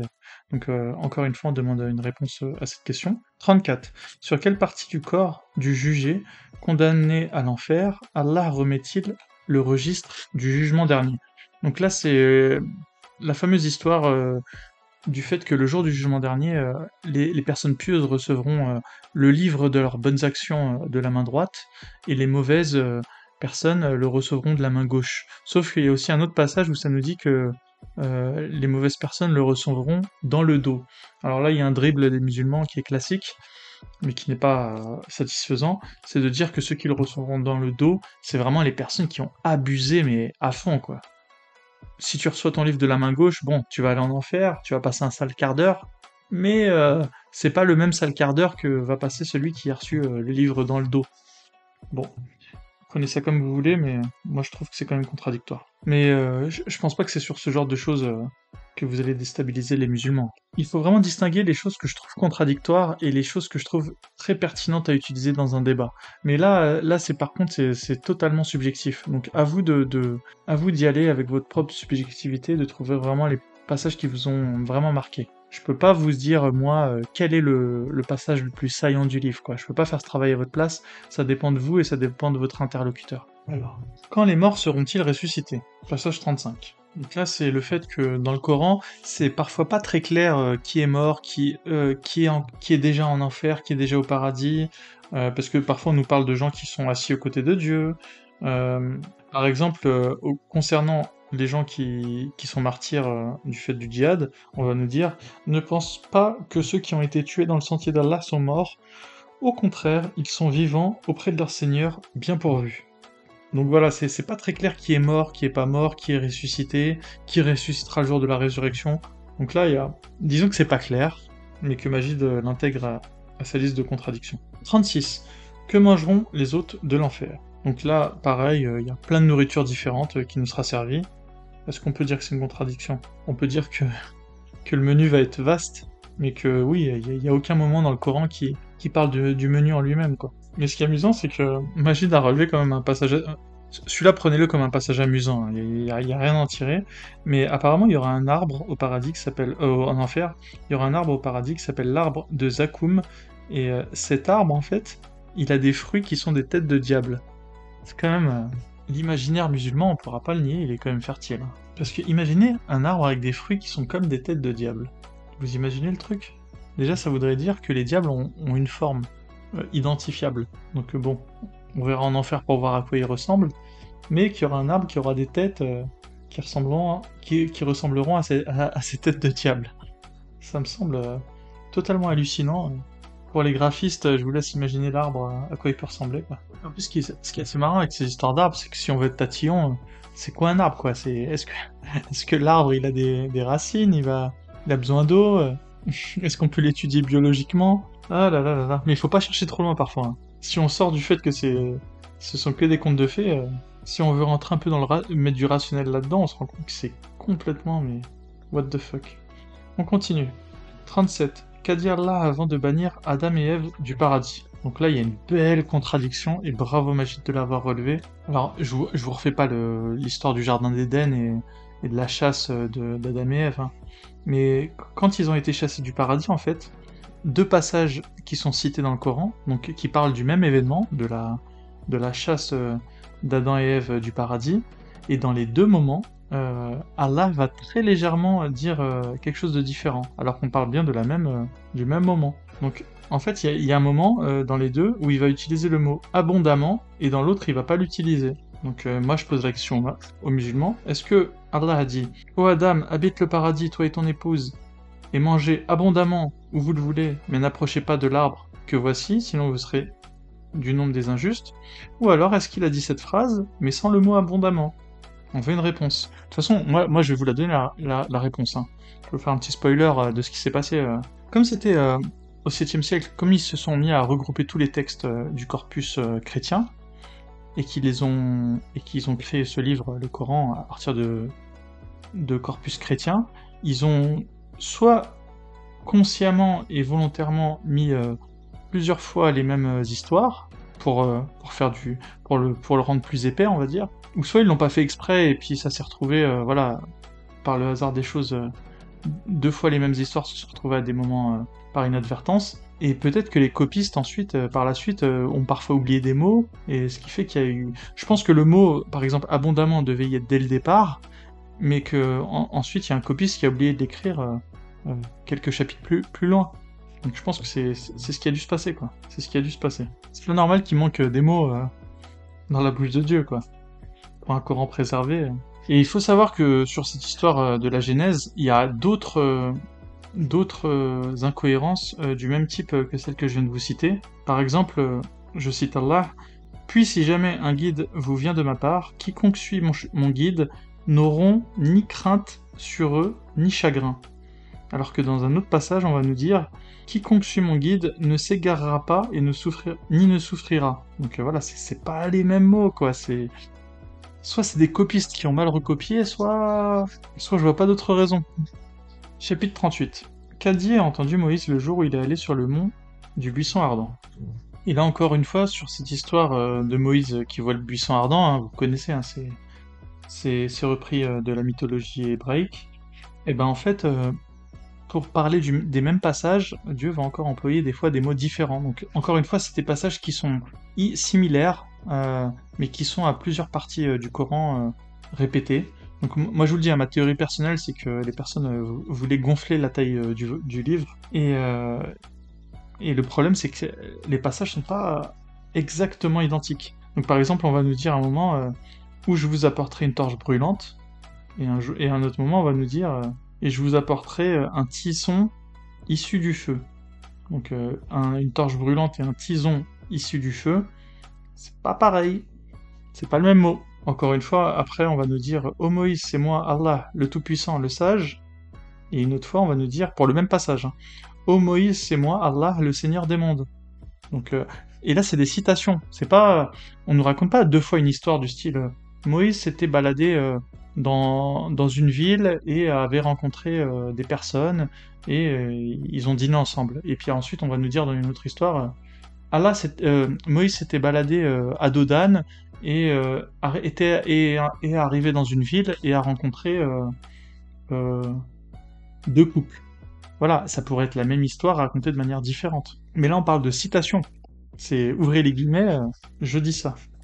Donc là, il y, a, clair. Et les musulmans, ils, connaissent ce problème. Hein. Ce qu'ils vont vous répondre, ils vont vous répondre, c'est juste deux manières de raconter la même histoire. N'est-ce pas C'est pas sérieux, les gars. Si Allah raconte une histoire, en théorie, il est censé la raconter parfaitement une seule fois. Pas, pas avec plusieurs versions ou si c'est plusieurs versions, c'est pas plusieurs versions au moment où il y a des citations d'une de, personne qui a dit quelque chose. C'est comme si vous avez Charles de Gaulle, euh, quand il était en Algérie euh, pour calmer les foules, et qu'il avait dit euh, Je vous ai compris », et ensuite on va refaire la biographie de Charles de Gaulle plus loin, et on va dire Quand Charles de Gaulle était parti en Algérie et avait dit mais oui, j'ai bien compris ce que vous vouliez. Enfin, c'est, vous verriez tout de suite qu'il y, a un souci. Charles de Gaulle, il a pas dit deux fois la même, deux fois quelque chose de différent à l'estrade. Donc, euh, et mon exemple pour Charles de Gaulle euh, est une, est une analogie qui, qui vaut très bien pour euh, l'exemple de Moïse et de toute son aventure. Donc là, super, Magid, super chapitre. Celui-là, il faut, il faut le garder et l'augmenter. Chapitre 38, qui est d'ailleurs un des plus longs chapitres du livre. Donc je pense que Magid avait a senti le potentiel de, ce chapitre. 9. Comment Moïse et Aaron doivent-ils se présenter à Pharaon selon Allah? Et là encore une fois, il y a des citations euh, dans le Coran, donc euh, de la même histoire, des personnes qui parlent et qui ne disent pas la même chose. Alors je je vais vous les donner. Donc nous sommes les messagers de ton Seigneur, envoie-nous donc les enfants d'Israël et ne les châtie plus. Et ensuite le même passage, mais redit différemment. Nous sommes les, messagers, du Seigneur des mondes pour que tu nous renvoies les enfants d'Israël. Donc là, encore une fois, on peut pas, pas parler du même moment, ouvrez les guillemets, la personne dit telle chose, et ensuite, euh, quelques chapitres plus loin, mettre dans les des mots différents dans la bouche de la personne. C'est ça, c'est vraiment ça, c'est vraiment des, incohérences graves. Et ça, c'est une incohérence qu'avait, il me semble, noté euh, Yanis dans un débat qu'il avait eu avec des apologètes. Et ils avaient été bien, bien, bien coincés sur, euh, sur cette chose. Est-ce qu'on peut rien répondre de satisfaisant C'est pas possible. Mais je, je, j'ai, une réflexion qui me vient. Je pense que ces choses-là ne feront pas quitter les musulmans euh, l'islam, parce que finalement, ça remet pas en cause euh, des choses morales. ça remet plus en cause du texte. Et quitter l'islam pour des différences de texte, je pense que la dernière, euh, le dernier rempart du musulman, c'est de se dire, euh, oui, bon, bah, le Coran, écoute, il a peut-être été euh, un peu modifié par des scribes, quoi, c'est possible, quoi. Mais ça remet pas en cause le fait qu'Allah est omniscient et qu'il nous réserve le châtiment de la tombe si on l'écoute pas. 40. Comment Moïse suggère-t-il à Allah qu'il aura besoin de l'aide d'Aaron? Ah, c'est celui-là le, passage qu'avait utilisé Yanis, maintenant je m'en rappelle. Donc en fait, c'est deux fois le même passage, euh, qui, est, euh, qui cité à deux endroits différents du Coran, et encore une fois, dans un des passages, on va nous dire envoie chercher Aaron, et dans l'autre, on va nous dire envoie-le avec moi. Ce n'est pas, encore une fois, le même mot. Et là, et c'est là où Yanis avait réussi à, mettre en porte-à-faux euh, les gens d'Apologia. Parce que c'est fou, parce que ça me semble logique. Je suis sûr que ça, ça semblerait logique à n'importe quel musulman si on parlait pas du Coran. Mais comme on parle du Coran, bah, c'est que la logique. 41 qui pose la question aux notables du peuple de Pharaon. là encore une fois, c'est deux citations à deux, moments différents du Coran qui ne sont pas identiques. Une fois c'est envoie des rassembleurs dans les villes qui t'amèneront tout magicien savant, et une autre fois c'est envoie des rassembleurs dans les villes, et dans l'autre on nous dit fais-le attendre ainsi que son frère et achemine des rassembleurs dans les villes. Donc voilà, c'est pas exactement la même phrase. Encore une fois, deux citations, deux différences pour un même événement. Et ça commence à faire beaucoup. Hein. Franchement, je sais pas si vous trouvez pas que ça fait beaucoup, mais euh, ma théorie du, du Coran augmenté euh, dans le but euh, de faire du volume tient de plus en plus la route. 42. Qu'a dit Iblis pour justifier son refus de se prosterner devant Adam Et là, encore une fois, c'est le passage, donc le fameux passage où Dieu crée Adam et il demande aux anges de se prosterner, mais Iblis refuse. Et en fait, euh, ce passage est narré plusieurs fois dans le Coran, et à chaque fois, il vise quelque chose d'un peu différent. Donc euh, voilà, c'est ce que relève Majid, et je pense que là, vous avez compris un peu.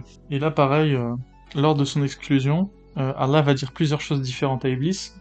Alors un coup, il va lui dire descends d'ici, une autre fois, il va lui dire sors de là, et une autre fois encore, il va dire va-t'en. En fait, je pense que même presque par honnêteté intellectuelle, les, les traducteurs devraient s'accorder sur les mêmes les passages qui sont similaires et, s'asseoir sur euh, la traduction euh, au mot près euh, arabe et, réécrire à chaque fois la même chose. Alors, il perdrait en, crédibilité, mais au moins, il gagnerait en logique. Donc, euh, moi, je donne des conseils, hein, faites ce que vous voulez, hein, les traducteurs. En tout cas, Magid, il aurait pas eu cette matière à se mettre sous la dent. Ou alors, il aurait dû faire le travail de tout déceler d'abord en arabe et de refaire ensuite lui-même des traductions maison, quoi. Ce qui veut quand même dire que soit les musulmans ne s'étaient jamais rendus compte de toutes ces incohérences, soit ils s'en foutent, quoi. C'est possible, hein. C'est possible que les grands savants musulmans se disent, de toute façon, le peuple ne cherche pas, quoi. Le peuple est stupide. Le peuple est idiot. Ou en tout cas, ils l'ont peut-être pensé pendant très longtemps. Et là, maintenant, avec l'intellectualisation de la société, voilà, le fait que tout le monde sait lire et écrire, ils vont peut-être commencer à, à, à, faire ce que, ce, que, ce que je vous ai conseillé là. Enfin, ce que je leur ai conseillé de faire. En tout cas, moi, c'est ce que j'aurais fait. Hein. Certes discrètement, mais je l'aurais fait. 43. Qu'ont dit les messagers d'Allah lorsqu'ils sont venus à Abraham? Et donc, encore une fois, c'est une, histoire qui nous est racontée au sujet d'Abraham, et où des visiteurs sont venus le voir et lui ont dit paix, et lui, il a répondu dans une version Nous avons peur de vous, et dans l'autre version, il dit paix, personnes inconnues. Je pose la question aux musulmans. Qu'a dit Abraham Est-ce qu'il a dit nous avons peur de vous? Alors il a dit paix, personnes inconnues. Encore deux fois le, même passage qui est, différent en fonction des versions, sur une seule et même parole. 44. Comment les messagers d'Allah ont-ils annoncé à Lot qu'il devait fuir son peuple? Alors, encore une fois deux versions différentes. Une fois on nous dit pars avec ta famille à un moment de la nuit et qu'aucun d'entre vous ne se retourne. Et une autre fois on nous dit pars avec ta famille à un moment de la nuit et suis leurs arrières et qu'aucun d'entre vous ne se retourne. Donc là, là il y a essuie leurs arrières qui est en plus. En fait, je sais pas si là je commence à le, remarquer, euh, c'est pas à chaque fois des versions très très différentes. Hein. C'est toujours un mot qui est en plus. Enfin, la plupart du temps en tout cas, c'est un mot qui, qui est en plus. Et ça, je suis sûr que c'est exactement le même texte à la base, mais il y a une erreur de copiste, un oubli. C'est parce que c'est des choses qui peuvent pas se remarquer des fois, parce que ça, ça change pas vraiment fondamentalement le sens euh, de la phrase à chaque fois. Limite, on peut dire qu'il y a à chaque fois une version qui est un peu trop, un peu, un peu trop lourde. Donc, euh... ou alors, est-ce qu'il y avait un souci de faire des rimes? Euh, Peut-être c'est ça aussi, hein, un souci de, pour, ouais, peut-être l'équilibre du texte. Mais bon, ouais, peut-être voir avec, est-ce que les, versets avant et les versets d'après il y a quelque chose au niveau de la, tonalité euh, qui, explique euh, ces mots en plus ou en moins. Peut-être aussi une piste. Il faut pas forcément partir du principe que les copistes sont idiots. Hein. Il y a peut-être des raisons, entre guillemets, intellectuelles à, ces, ajouts et ces retraits. Hein. Je, je me sens pas plus intelligent que, que des gars parce qu'ils habitaient il y a 1500 ans dans un désert. Hein. Ils étaient peut-être très, très, très, très intelligents. Et puis voilà. Alors, 45. Que répond Zacharie auprès d'Allah qui lui a annoncé qu'il sera le père de Jean? Encore une fois, donc euh, Allah va annoncer à Zacharie qui était très vieux euh, qui, qui va avoir une descendance et Zacharie s'en étonne. Et il s'en étonne de manière différente, deux fois. Alors une fois, Zacharie prie à son Seigneur et dit « Mon Seigneur, donne-moi, venant de toi, une bonne descendance. » Et une autre fois, Zacharie va dire, lorsqu'il invoque à son Seigneur « Accorde-moi de ta part un héritier. » Voilà. Donc un coup c'est une bonne descendance, un coup c'est un héritier on est bien d'accord que c'est à peu près la même chose, mais c'est pas pareil. Le sens est le même, mais euh, la tournure de phrase est, différente. Et là, on parle d'une personne qui a parlé, voilà. Est-ce que De Gaulle a dit euh, je vous ai compris ou est-ce qu'il a dit euh, vous avez bien raison Vous voyez, on continue, toujours avec Zacharie, et toujours dans le même chapitre 45. Donc Zacharie va, va quand même expliquer à Dieu qu'il est vieux. Mais un coup, il va dire j'ai atteint la vieillesse, et un autre coup, il va dire j'ai atteint l'extrême vieillesse. Donc encore une fois, un mot en plus, l'extrême. Est-ce que donc est-ce je pose la question aux, musulmans, est-ce que euh, Zacharie a répondu à Dieu J'ai atteint la vieillesse, ou alors est-ce qu'il a dit j'ai atteint l'extrême vieillesse? Donc c'est l'un ou c'est l'autre. Ça peut pas être les deux. Sinon on viole les principes de la logique.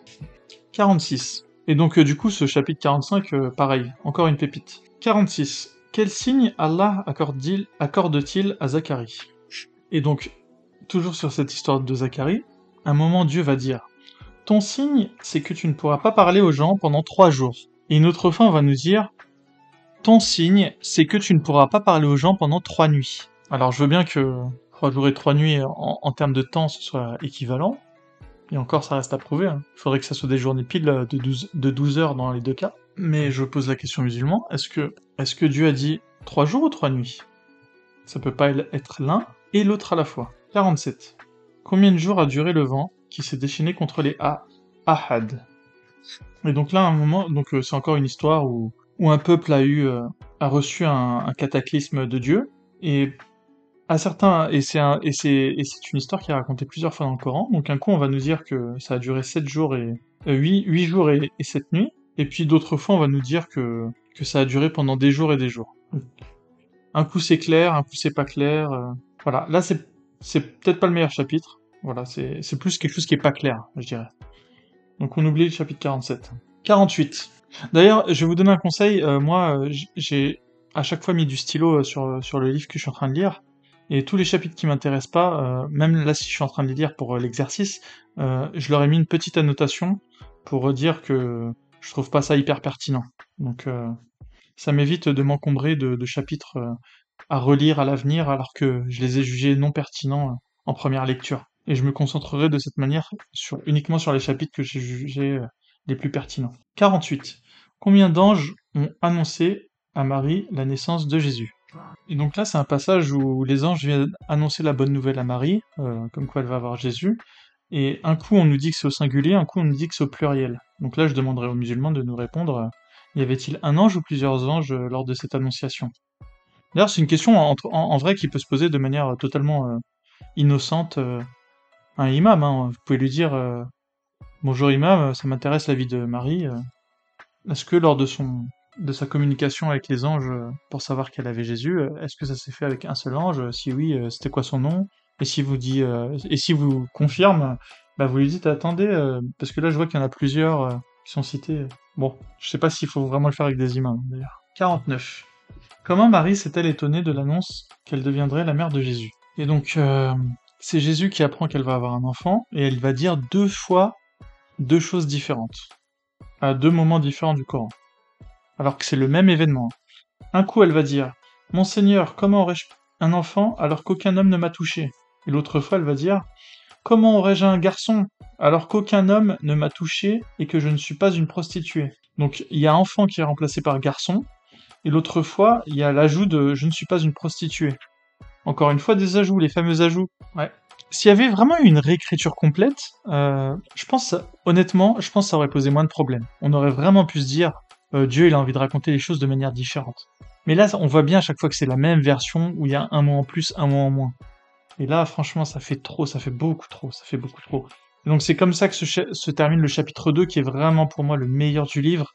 Voilà. Si, si vous avez peut-être le temps de lire tout un chapitre avec votre enfant, ne lisez que le chapitre 2. Vous avez 60 pages à lire. En plus, c'est quelque chose que voilà qui peut être lu par même un adolescent, 60 pages, sans le, sans que ce soit trop difficile pour lui. Et euh, vraiment, vous avez le, le, meilleur de ce que ce qu'a pu produire Magid dans cet ouvrage. Et donc là, malheureusement, on va un peu baisser en qualité. Euh, de mon point de vue, mais euh, on va, je vais essayer d'aller du coup un peu plus rapidement, donc vous m'excuserez, mais parce que tout simplement je trouve ça beaucoup moins pertinent euh, la suite. Et puis je vais pas aussi faire un podcast qui dure des heures et des heures. Alors 50. Pourquoi le Coran d'Allah garantit sans contradiction contient-il des contradictions? Bon, là ça nous explique que parfois, oui, Allah dit qu'il est parfait, son Coran, mais qu'en même temps, il peut changer certaines paroles du Coran, les fameuses, voilà, versets abrogeants, abrogés. Non, là en fait, voilà, Magid reprend un peu tout le thème du livre. Hein. Il explique pourquoi est-ce qu'on trouve autant de contradictions alors que le Coran dit qu'il n'y a, aucune contradiction. Bon, soit. 51. Les contradictions dans le Coran sont-elles dues à une intervention humaine involontaire, voire malveillante, ou alors à une erreur divine? Donc là que ça nous explique que si Allah était omniscient et omnipotent, il aurait dû mieux protéger son livre. Alors qu'en fait l'écriture du, Coran, on sait très bien que le Coran qu'on a actuellement est, l'œuvre du calife Ottoman, et qu'il y a eu beaucoup d'interventions humaines sur ce Coran. Mais c'est vraiment quelque chose qui m'a fait sortir de l'islam, c'est le jour où je me suis rendu compte qu'à la mort du prophète, il n'existait aucun Coran, et que le premier Coran, compilé euh, euh, remonte à plusieurs dizaines d'années après sa mort. Et que même d'ailleurs ce Coran compilé, on, a perdu la trace. Donc en vrai, le vrai premier Coran disponible euh, en 2023, c'est un Coran qui date d'au moins une centaine d'années après la mort du prophète. 54. Allah peut-il revenir sur une de ses décisions après s'être rendu compte qu'elle est trop injuste. Donc ça, là, ça nous explique qu'il y a eu différents, euh, une gradation de, des interdictions pour les musulmans. Il y, a deux, il, y a deux, il y a deux passages un peu contradictoires, c'est vrai, dans le Coran, euh, où on va nous dire que qu'un croyant peut vaincre dix mécréants, et ensuite, quelques chapitres plus loin, on va nous expliquer qu'à présent, euh, un croyant peut vaincre 100, euh, mécréants. Il y a, entre deux passages du Coran, voilà, les, musulmans ont gagné en, puissance. Bon, bah, j'ai envie de dire, peut-être, c'est possible. Peut-être qu'au début, les musulmans étaient, étaient plutôt bons, et que, et que quelques temps plus tard, ils étaient capables d'être encore meilleurs, une sorte de level up euh, version, version islamique. Soit. Allah peut-il se plaindre de ses propres décisions? Donc là, c'est des fois où, où, le Coran prend un peu. Euh, Allah parle à la première personne, par exemple, il va dire euh, Ô gens du livre, pourquoi ne croyez pas au, verset d'Allah? Et oui, et où Allah s'en étonne en fait. Bon, on peut dire que c'est des figures de style. Allah sait que les gens vont pas croire en lui, les mécréants, mais il fait mine de s'en étonner dans son livre, pour des raisons littéraires peut-être, pour des raisons de style littéraire, mais c'est pas un vrai étonnement, quoi. On pourrait expliquer ça comme ça. 56. Que pense Allah de celui qui est arrogant? Bon, là, ça nous explique que l'arrogance, euh, c'est mal, puisqu'il y a un passage dans le Coran qui dit euh, qu'Allah n'aime pas les arrogants. Pourtant, lui, Allah se définit lui-même comme arrogant. Ma défense, ce serait de dire, euh, oui, bah, arrogant, oui, Allah, il a le droit d'être arrogant parce que c'est le seul qui peut le faire. C'est dans le sens, dans le sens, l'arrogance, ceux qui peuvent se permettre d'avoir ce trait de personnalité, c'est uniquement les gens qui sont euh, tout en haut de l'échelle euh, de la pyramide. Voilà. Si on est en haut de la pyramide, on a le droit d'être arrogant. Si on est un peu en dessous, euh, ça devient un défaut. Bon, c'est tiré par les cheveux, mais bon. J'essaie d'être créatif dans les excuses que pourraient sortir les musulmans. 58. Que pense Allah de l'insulte envers les divinités des croyants extérieurs à sa propre religion?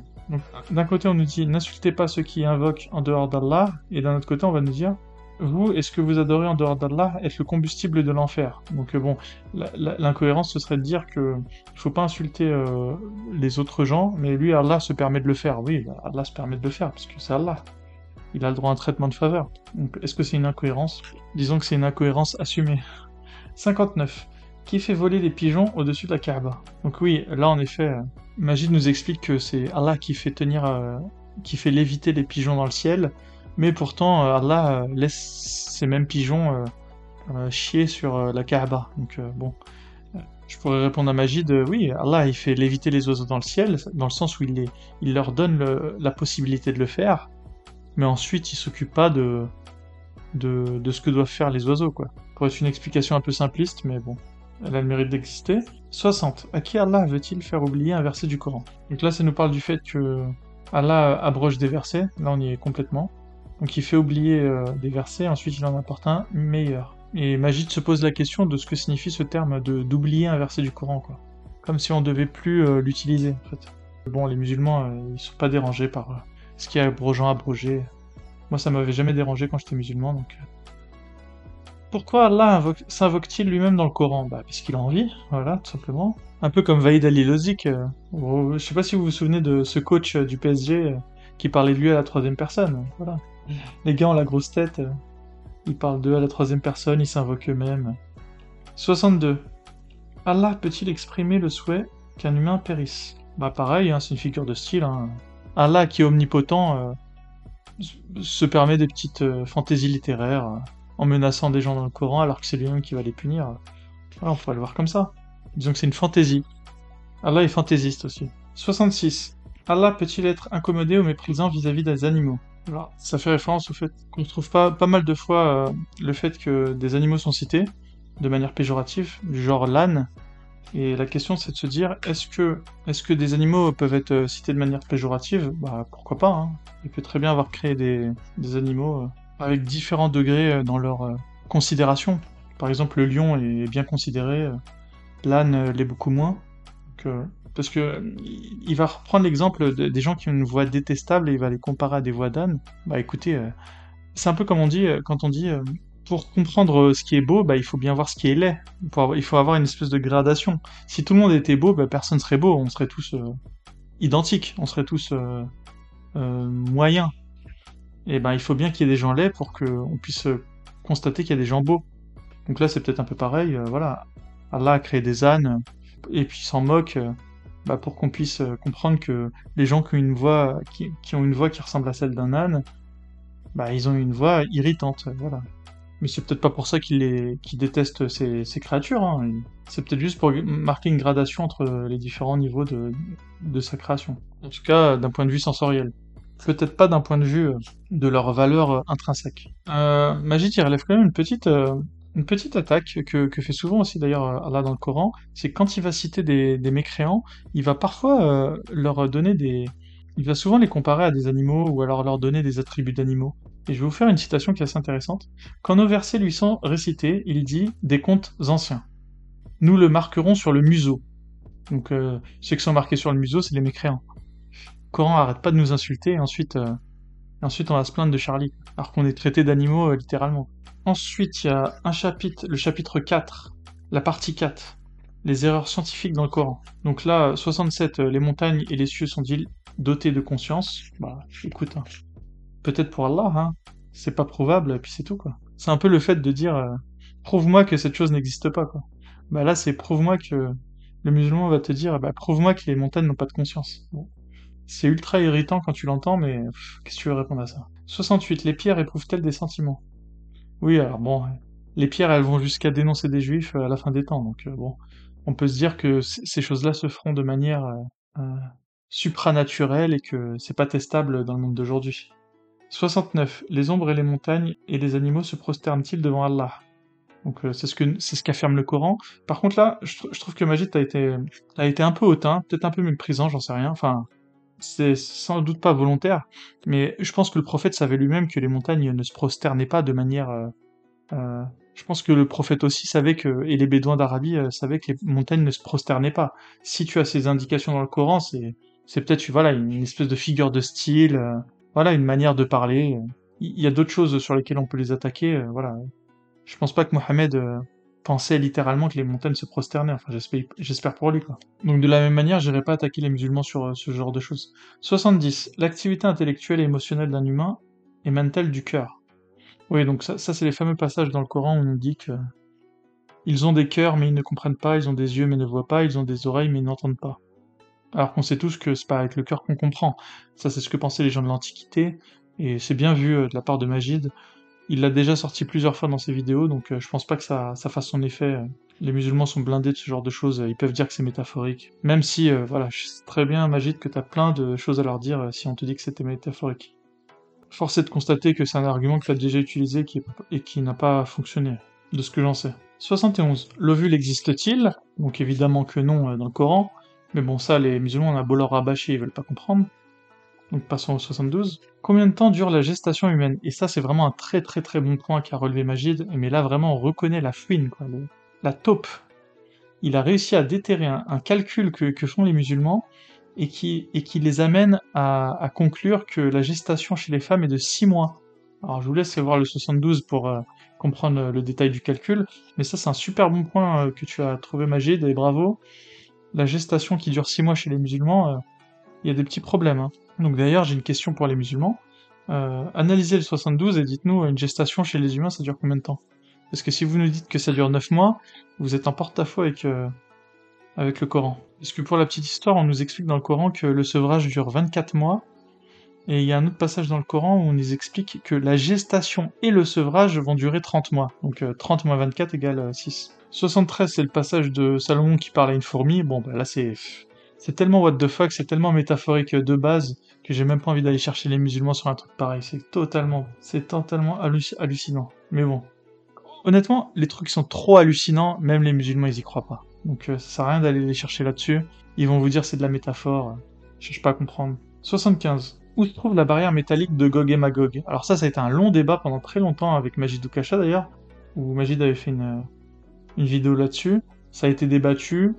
J'ai pas eu l'impression que les musulmans étaient convaincus par l'histoire de la barrière métallique de Gog et Magog. Donc euh, je vous propose de juste de le garder en tête, mais je pense pas que ça, fasse mouche. 76.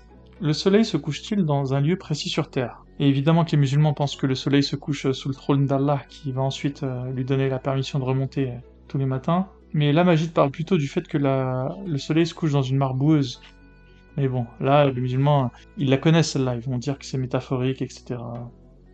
Le soleil tourne-t-il autour de la Terre? Et là, c'est très très important. Parce que, en fait, le Coran affirme que le Soleil suit la Lune dans son orbite. Ça, c'est totalement faux.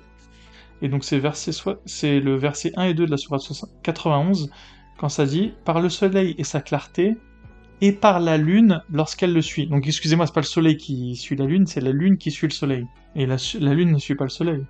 Ah. La Lune tourne autour de la Terre, comme nous le savons tous en 2023, mais comme devaient l'ignorer les Bédouins au 7e siècle. La Terre est-elle plate? Bon, je pense qu'on l'a a usé de cet, euh, euh, cet argument en débat, je pense pas que ça fasse mouche. Euh, la Terre est un tapis, bon voilà. 79. Le ciel est-il au-dessus ou au-dessous de la Terre? Donc en effet, bah, les musulmans pensant que la Terre elle est plate, le ciel est, au-dessus.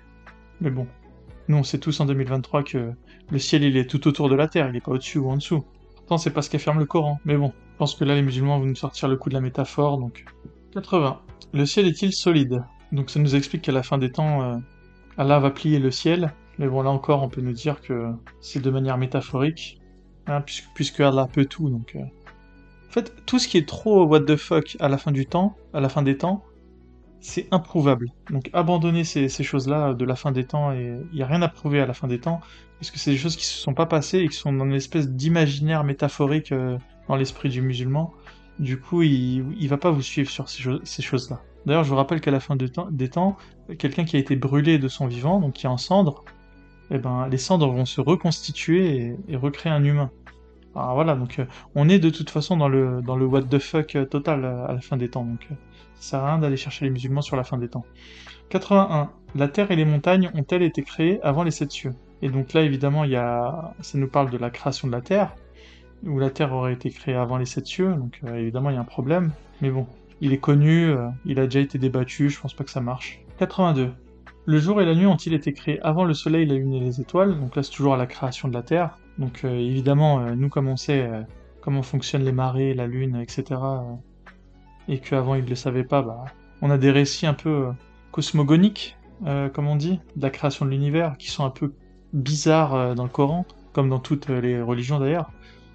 C'est dû au fait qu'avant, ils ne comprenaient pas trop comment ça s'était passé au début des temps, mais, mais bon, les musulmans sont blindés, et voilà, ils vont dire que c'est métaphorique, etc. Vous connaissez la disquette. 83. Le paradis. De toute façon, tout ce qui s'est passé, qui se passera à la fin des temps, et tout ce qui s'est passé euh, à la création, n'y allez pas, c'est des cul-de-sac. En débat, en argument, euh, c'est des cul-de-sac. Euh. donc voilà. Le paradis est-il large comme les cieux et la terre? Ah bah ça. Donc ça, ça nous explique que le, paradis, il est, il est large comme les cieux et la terre. Donc bon, évidemment, les cieux, donc l'univers, euh, ce serait comme dire que un objet, X, on s'en fout, est aussi grand que un grain de sable et un terrain de foot. Alors évidemment, euh, quel intérêt de dire un grain de sable et un terrain de foot, Parce que les cieux et la terre, euh, la terre c'est moins qu'un grain de sable par rapport à un terrain de foot en plus. Donc en fait, c'est une comparaison qui est totalement aberrante si on a la notion des grandeurs. Mais malgré la grande explication de Magid, c'est là où Magid, je pense qu'il y a un problème, c'est que des fois il va trop chercher, va, ils vont pas, ils vont pas te suivre Magid les musulmans là-dessus. Même si euh, factuellement Magid a raison, hein. Il y a un problème de logique, mais on peut dire que c'est une image, voilà, les cieux et la terre. C'est juste pour dire c'est très grand, voilà. On peut dire que Allah donne des espèces d'ordres de grandeur à des bédouins du 7 siècle, euh, juste pour leur dire c'est infiniment grand. Donc au lieu de dire infiniment grand, il va dire euh, les cieux et la terre. Donc ça paraît maladroit en 2023, mais peut-être que c'était ultra pertinent au 7e siècle. Et au final, ce qu'on que pourrait aussi dire, c'est que l'islam avait juste besoin de, ce Kickstarter au départ, de, démarrer en, fanfare, et ensuite, euh, voilà, ensuite, oh, peu importe si ça avait l'air un peu désuet les explications euh, du départ, le tout c'est que les premiers euh, cavaliers musulmans puissent conquérir un maximum de terres. Donc il leur fallait une motivation et, des images simples en tête pour le faire. Ensuite, 84. Comment pratiquer le ramadan dans les régions de haute latitude? Bah là malheureusement Magid, ta question a déjà été répondue par les imams. Hein. Au pôle Nord, eh ben, on pratique le ramadan euh, en se basant sur euh, des horaires euh, raisonnables comme à la Mecque. Et puis voilà, c'est comme ça que les musulmans ont déjà résolu ce, problème, même si c'en est un en effet, si on est tatillon. Comment pratiquer la salade dans les régions les plus hautes des plus hautes latitudes terrestres? Alors c'est vrai que dans les hautes latitudes terrestres, suivre les heures de la prière, ça doit être sportif. Hein. Bah écoute, j'ai envie de te dire, Magid, il n'y a pas grand monde qui y habite dans les hautes latitudes terrestres. Donc euh, le Coran étant très généraliste, il va pas à chaque fois s'atteler à parler des, cas euh, particuliers, et ces gens qui sont des cas particuliers bah, doivent s'adapter au plus facile. Donc soit ils suivent les horaires de la Mecque, euh, soit ils font comme ils peuvent. L'islam est quelque chose de facile, ils vont te dire les musulmans. Il faut pas. Mais encore une fois, c'est des, questions auxquelles ont déjà répondu les musulmans. Tu vois, ils, sont pas dérangés par ce genre de questions. Il y a, bien des musulmans en, Norvège, euh, bah, ils se sont déjà posé ces questions. Ils n'ont pas attendu le livre de Majid Ukasha, malheureusement. Même si, encore une fois, euh, Majid, tu as raison. Comment prier le visage tourné vers la Mecque dans les territoires aux antipodes de la Mecque? Encore une fois, les musulmans ont déjà répondu à ce genre de questions. Il, faut pas croire que les musulmans se, se, posent des tracasseries euh, incroyables dans leur tête. Hein. Ils vont plus simple, hein, les musulmans. Il y a quelque chose aussi un peu de cet ordre-là en islam. Hein. De pas trop se prendre la tête. Hein. Mais évidemment, si on veut bien faire les choses, euh, il faudrait se prendre la tête. Mais euh, on connaît tous la nature humaine. Donc moi, c'est pas sur ça que j'irai chercher les musulmans. 89. Comment répartir un héritage entre un mari et un frère Donc là, Magid va nous expliquer tous les problèmes qui sont liés au calcul de l'héritage. Mais encore une fois, j'ai bien peur, Magid, que tu te que ce soit un cul-de-sac et que tu fasses fausse route, parce qu'il y a des notaires euh, dans tous les pays musulmans et, ils réussissent à la fin à, trouver euh, une explication aux défaillances d'héritage qui se trouvent dans le Coran. Donc euh, s'ils ont réussi à le faire sans apostasier, ou alors faudrait me dire que tous les notaires euh, des pays islamiques sont, apostats, quoi. Parce qu'ils se, seraient, ils se seraient rendus compte de, des erreurs de, calcul. Mais bon, qu'est-ce que tu veux? Là, il faudrait plutôt demander à un notaire euh, islamique comment il, comment il s'arrange avec les erreurs de calcul. Parce que du coup, je pense qu'ils l'ont fait, quoi. 90. Et donc c'est comme ça que se termine le chapitre 4. Dernière partie, la partie 5. Donc là, c'est plus des... la partie 5, c'est plus des erreurs de de logique générale, on va dire. Plus des sortes de non-sens, de, de l'approximation euh, du dogme islamique. Et euh, du coup, la partie 93, c'est durant les 13 premiers des 14 siècles d'existence de l'islam, quelle est la part de la population mondiale qui a eu l'accès, à une instruction islamique? Donc là, en fait, Magie nous explique que c'est bien beau l'islam, etc., mais si personne ne pouvait y avoir accès, est-ce que c'est vraiment quelque chose de divin? Bah, Les musulmans ont déjà répondu à cette question, ils vont te dire, euh, ceux qui n'ont jamais eu accès à l'islam, ils seront jugés sur la base de leur foi, une espèce de foi universelle. Et euh, on va aussi te dire que, euh, certes, il n'y avait pas accès, mais ils auraient dû être plus curieux. Et il y a un milliard de, d'esquive à, cette, à cet argumentaire. Et il faut savoir que j'ai même des souvenirs d'enfance où je posais cette question et on m'y répondait, j'étais, j'étais parfaitement satisfait de la réponse. Ceci dit, pour l'anecdote, une des choses qui m'a fait apostasier, c'est le fait de, de réfléchir à l'Amérique du Sud l'Amérique précolombienne et de réaliser qu'ils avaient jamais eu accès au, livre saint et que ça avait été le début d'une réflexion. Donc euh, certes, les musulmans ont des réponses à ça, euh, mais, euh, mais ça peut, ça peut pousser à la réflexion. Donc voilà. 95. La malédiction de tous les humains envers les mécréants est-elle possible? Donc ça nous dit que ceux qui ne croient pas et meurent mécréants recevront la malédiction d'Allah, des anges et de tous les humains. Donc, euh, comme si euh, les humains pouvaient maudire, euh, les humains du coup musulmans pouvaient maudire des humains mécréants. Bah, ils peuvent, hein. Est-ce que ça marche? C'est la grande question. 96. Donc, 96, Magid va nous parler de sa petite marotte, qui est le voleur et la vouleuse à tous deux couper la main. Une question maintes et maintes fois débattue chez les musulmans, et je pense pas qu'ils s'en offusquent. 97. L'enceinte de la mosquée Al-Haram qui entoure la Kaaba est-elle un lieu sécurisé par Allah? Donc euh, on sait qu'il y a eu pas mal de, de destruction de la, de Kaaba, hein. il faut, juste connaître un peu l'histoire euh, de l'islam, et ça on le sait. On sait aussi qu'il y, a eu, il y a eu il y a quelques décennies euh, une attaque d'un groupe armé à la Kaaba elle-même, et que ça s'est terminé en un bain de sang incroyable. D'ailleurs c'est le GIGN français qui est intervenu. Mais bon, relever tout ça, je sais pas si ça va nous avancer à grand chose. voilà, les musulmans, s'ils n'ont pas apostasié quand il y a eu l'attaque armée euh, il y a quelques décennies, il n'y a pas de raison qu'il s'apostasie plus euh, en sachant que, je sais pas, que Yazid a détruit euh, la Kaaba il y a 1500 ans. 98. Mohamed a-t-il protégé des autres humains par Allah? Donc ça nous explique qu'Allah peut, pourrait protéger Mohamed des humains, pourtant on sait tous qu'il est mort empoisonné, donc contradiction. Mais bon, je pense que à minima les savants musulmans en sont conscients, je pense pas que ça ça titille plus que ça les, musulmans, mais bon, c'est vrai qu'il y, a un problème, quoi.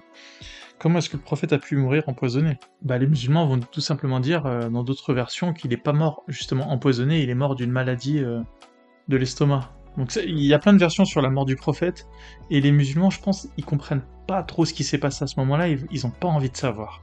Tout simplement. Ils ont pas envie de mettre le nez là-dedans, mais si vous avez envie de mettre le nez là-dedans, je vous conseille vraiment d'aller lire les livres d'Ella Wardi. Elle a écrit quatre livres sur euh, la, la mort du prophète. Et le premier, c'est justement quelques jours après sa mort. Qu'est-ce qui s'est passé? J'ai fait quatre épisodes là-dessus, donc je vous invite à aller les écouter. Ça vous donnera une bonne idée du livre, euh, des livres d'Elo Hardy. 99. Pourquoi Allah a-t-il fait bondir l'espérance de vie dans les pays islamiques qui, sont, qui ont occidentalisé leur mode de vie? Donc là, ça nous parle d'une corrélation entre euh, le fait que l'espérance de vie se soit améliorée ces dernières années euh, grâce aux avancées médicales, bien plus que par l'action de, prière. C'est un fait dont tout le monde est témoin, mais, malgré voilà, la grande explication de Magid, je pense il y a beaucoup de calculs dans ce chapitre.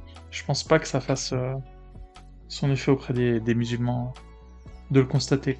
Et puis on pourrait aussi dire que, regardez, Allah a béni les Saoudiens. C'est eux qui ont le plus de pétrole sur Terre, et aujourd'hui le pétrole c'est la, la source de la puissance. Enfin, et donc le chapitre 100 est à peu près pareil, c'est pourquoi Allah a-t-il fait chuter la mortalité infantile dans les pays islamiques qui ont occidentalisé leur médecine. c'est ce que je viens de vous expliquer, et c'est la même chose euh, avec beaucoup de calculs. Euh, je, pense que ça alourdit l'explication. Ça alourdit l'explication pour une personne qui est de mauvaise foi et qui écoute euh, l'argumentaire, évidemment. Pour nous, lecteurs qui sommes d'accord avec Magid, les calculs sont les bienvenus, mais ce sera pas efficace, à mon avis, lors d'un débat. Et à présent, bah, il est temps de vous donner ma conclusion. ma conclusion, tout d'abord, je m'adresse aux podcasteurs. Ne faites jamais un podcast où, vous analysez 100 chapitres. Je, me rends compte là que j'ai ultra mal à la gorge et que finalement je suis obligé de survoler à chaque fois euh, les passages. Et en fait, je comprends maintenant après coup pourquoi Jésus musulman n'a passé qu'une demi-heure à réfuter le livre de Majid Kasha. Pour ceux qui veulent réfuter, concentrez-vous sur deux ou trois passages du livre, honnêtement c'est ce qu'il y a de mieux. Et si vous voulez encenser le livre à l'inverse, pareil, ne sélectionnez que quelques chapitres. Merci d'être allé jusqu'au bout. Et dans tous les cas, il me reste plus qu'à vous dire bah, à très bientôt.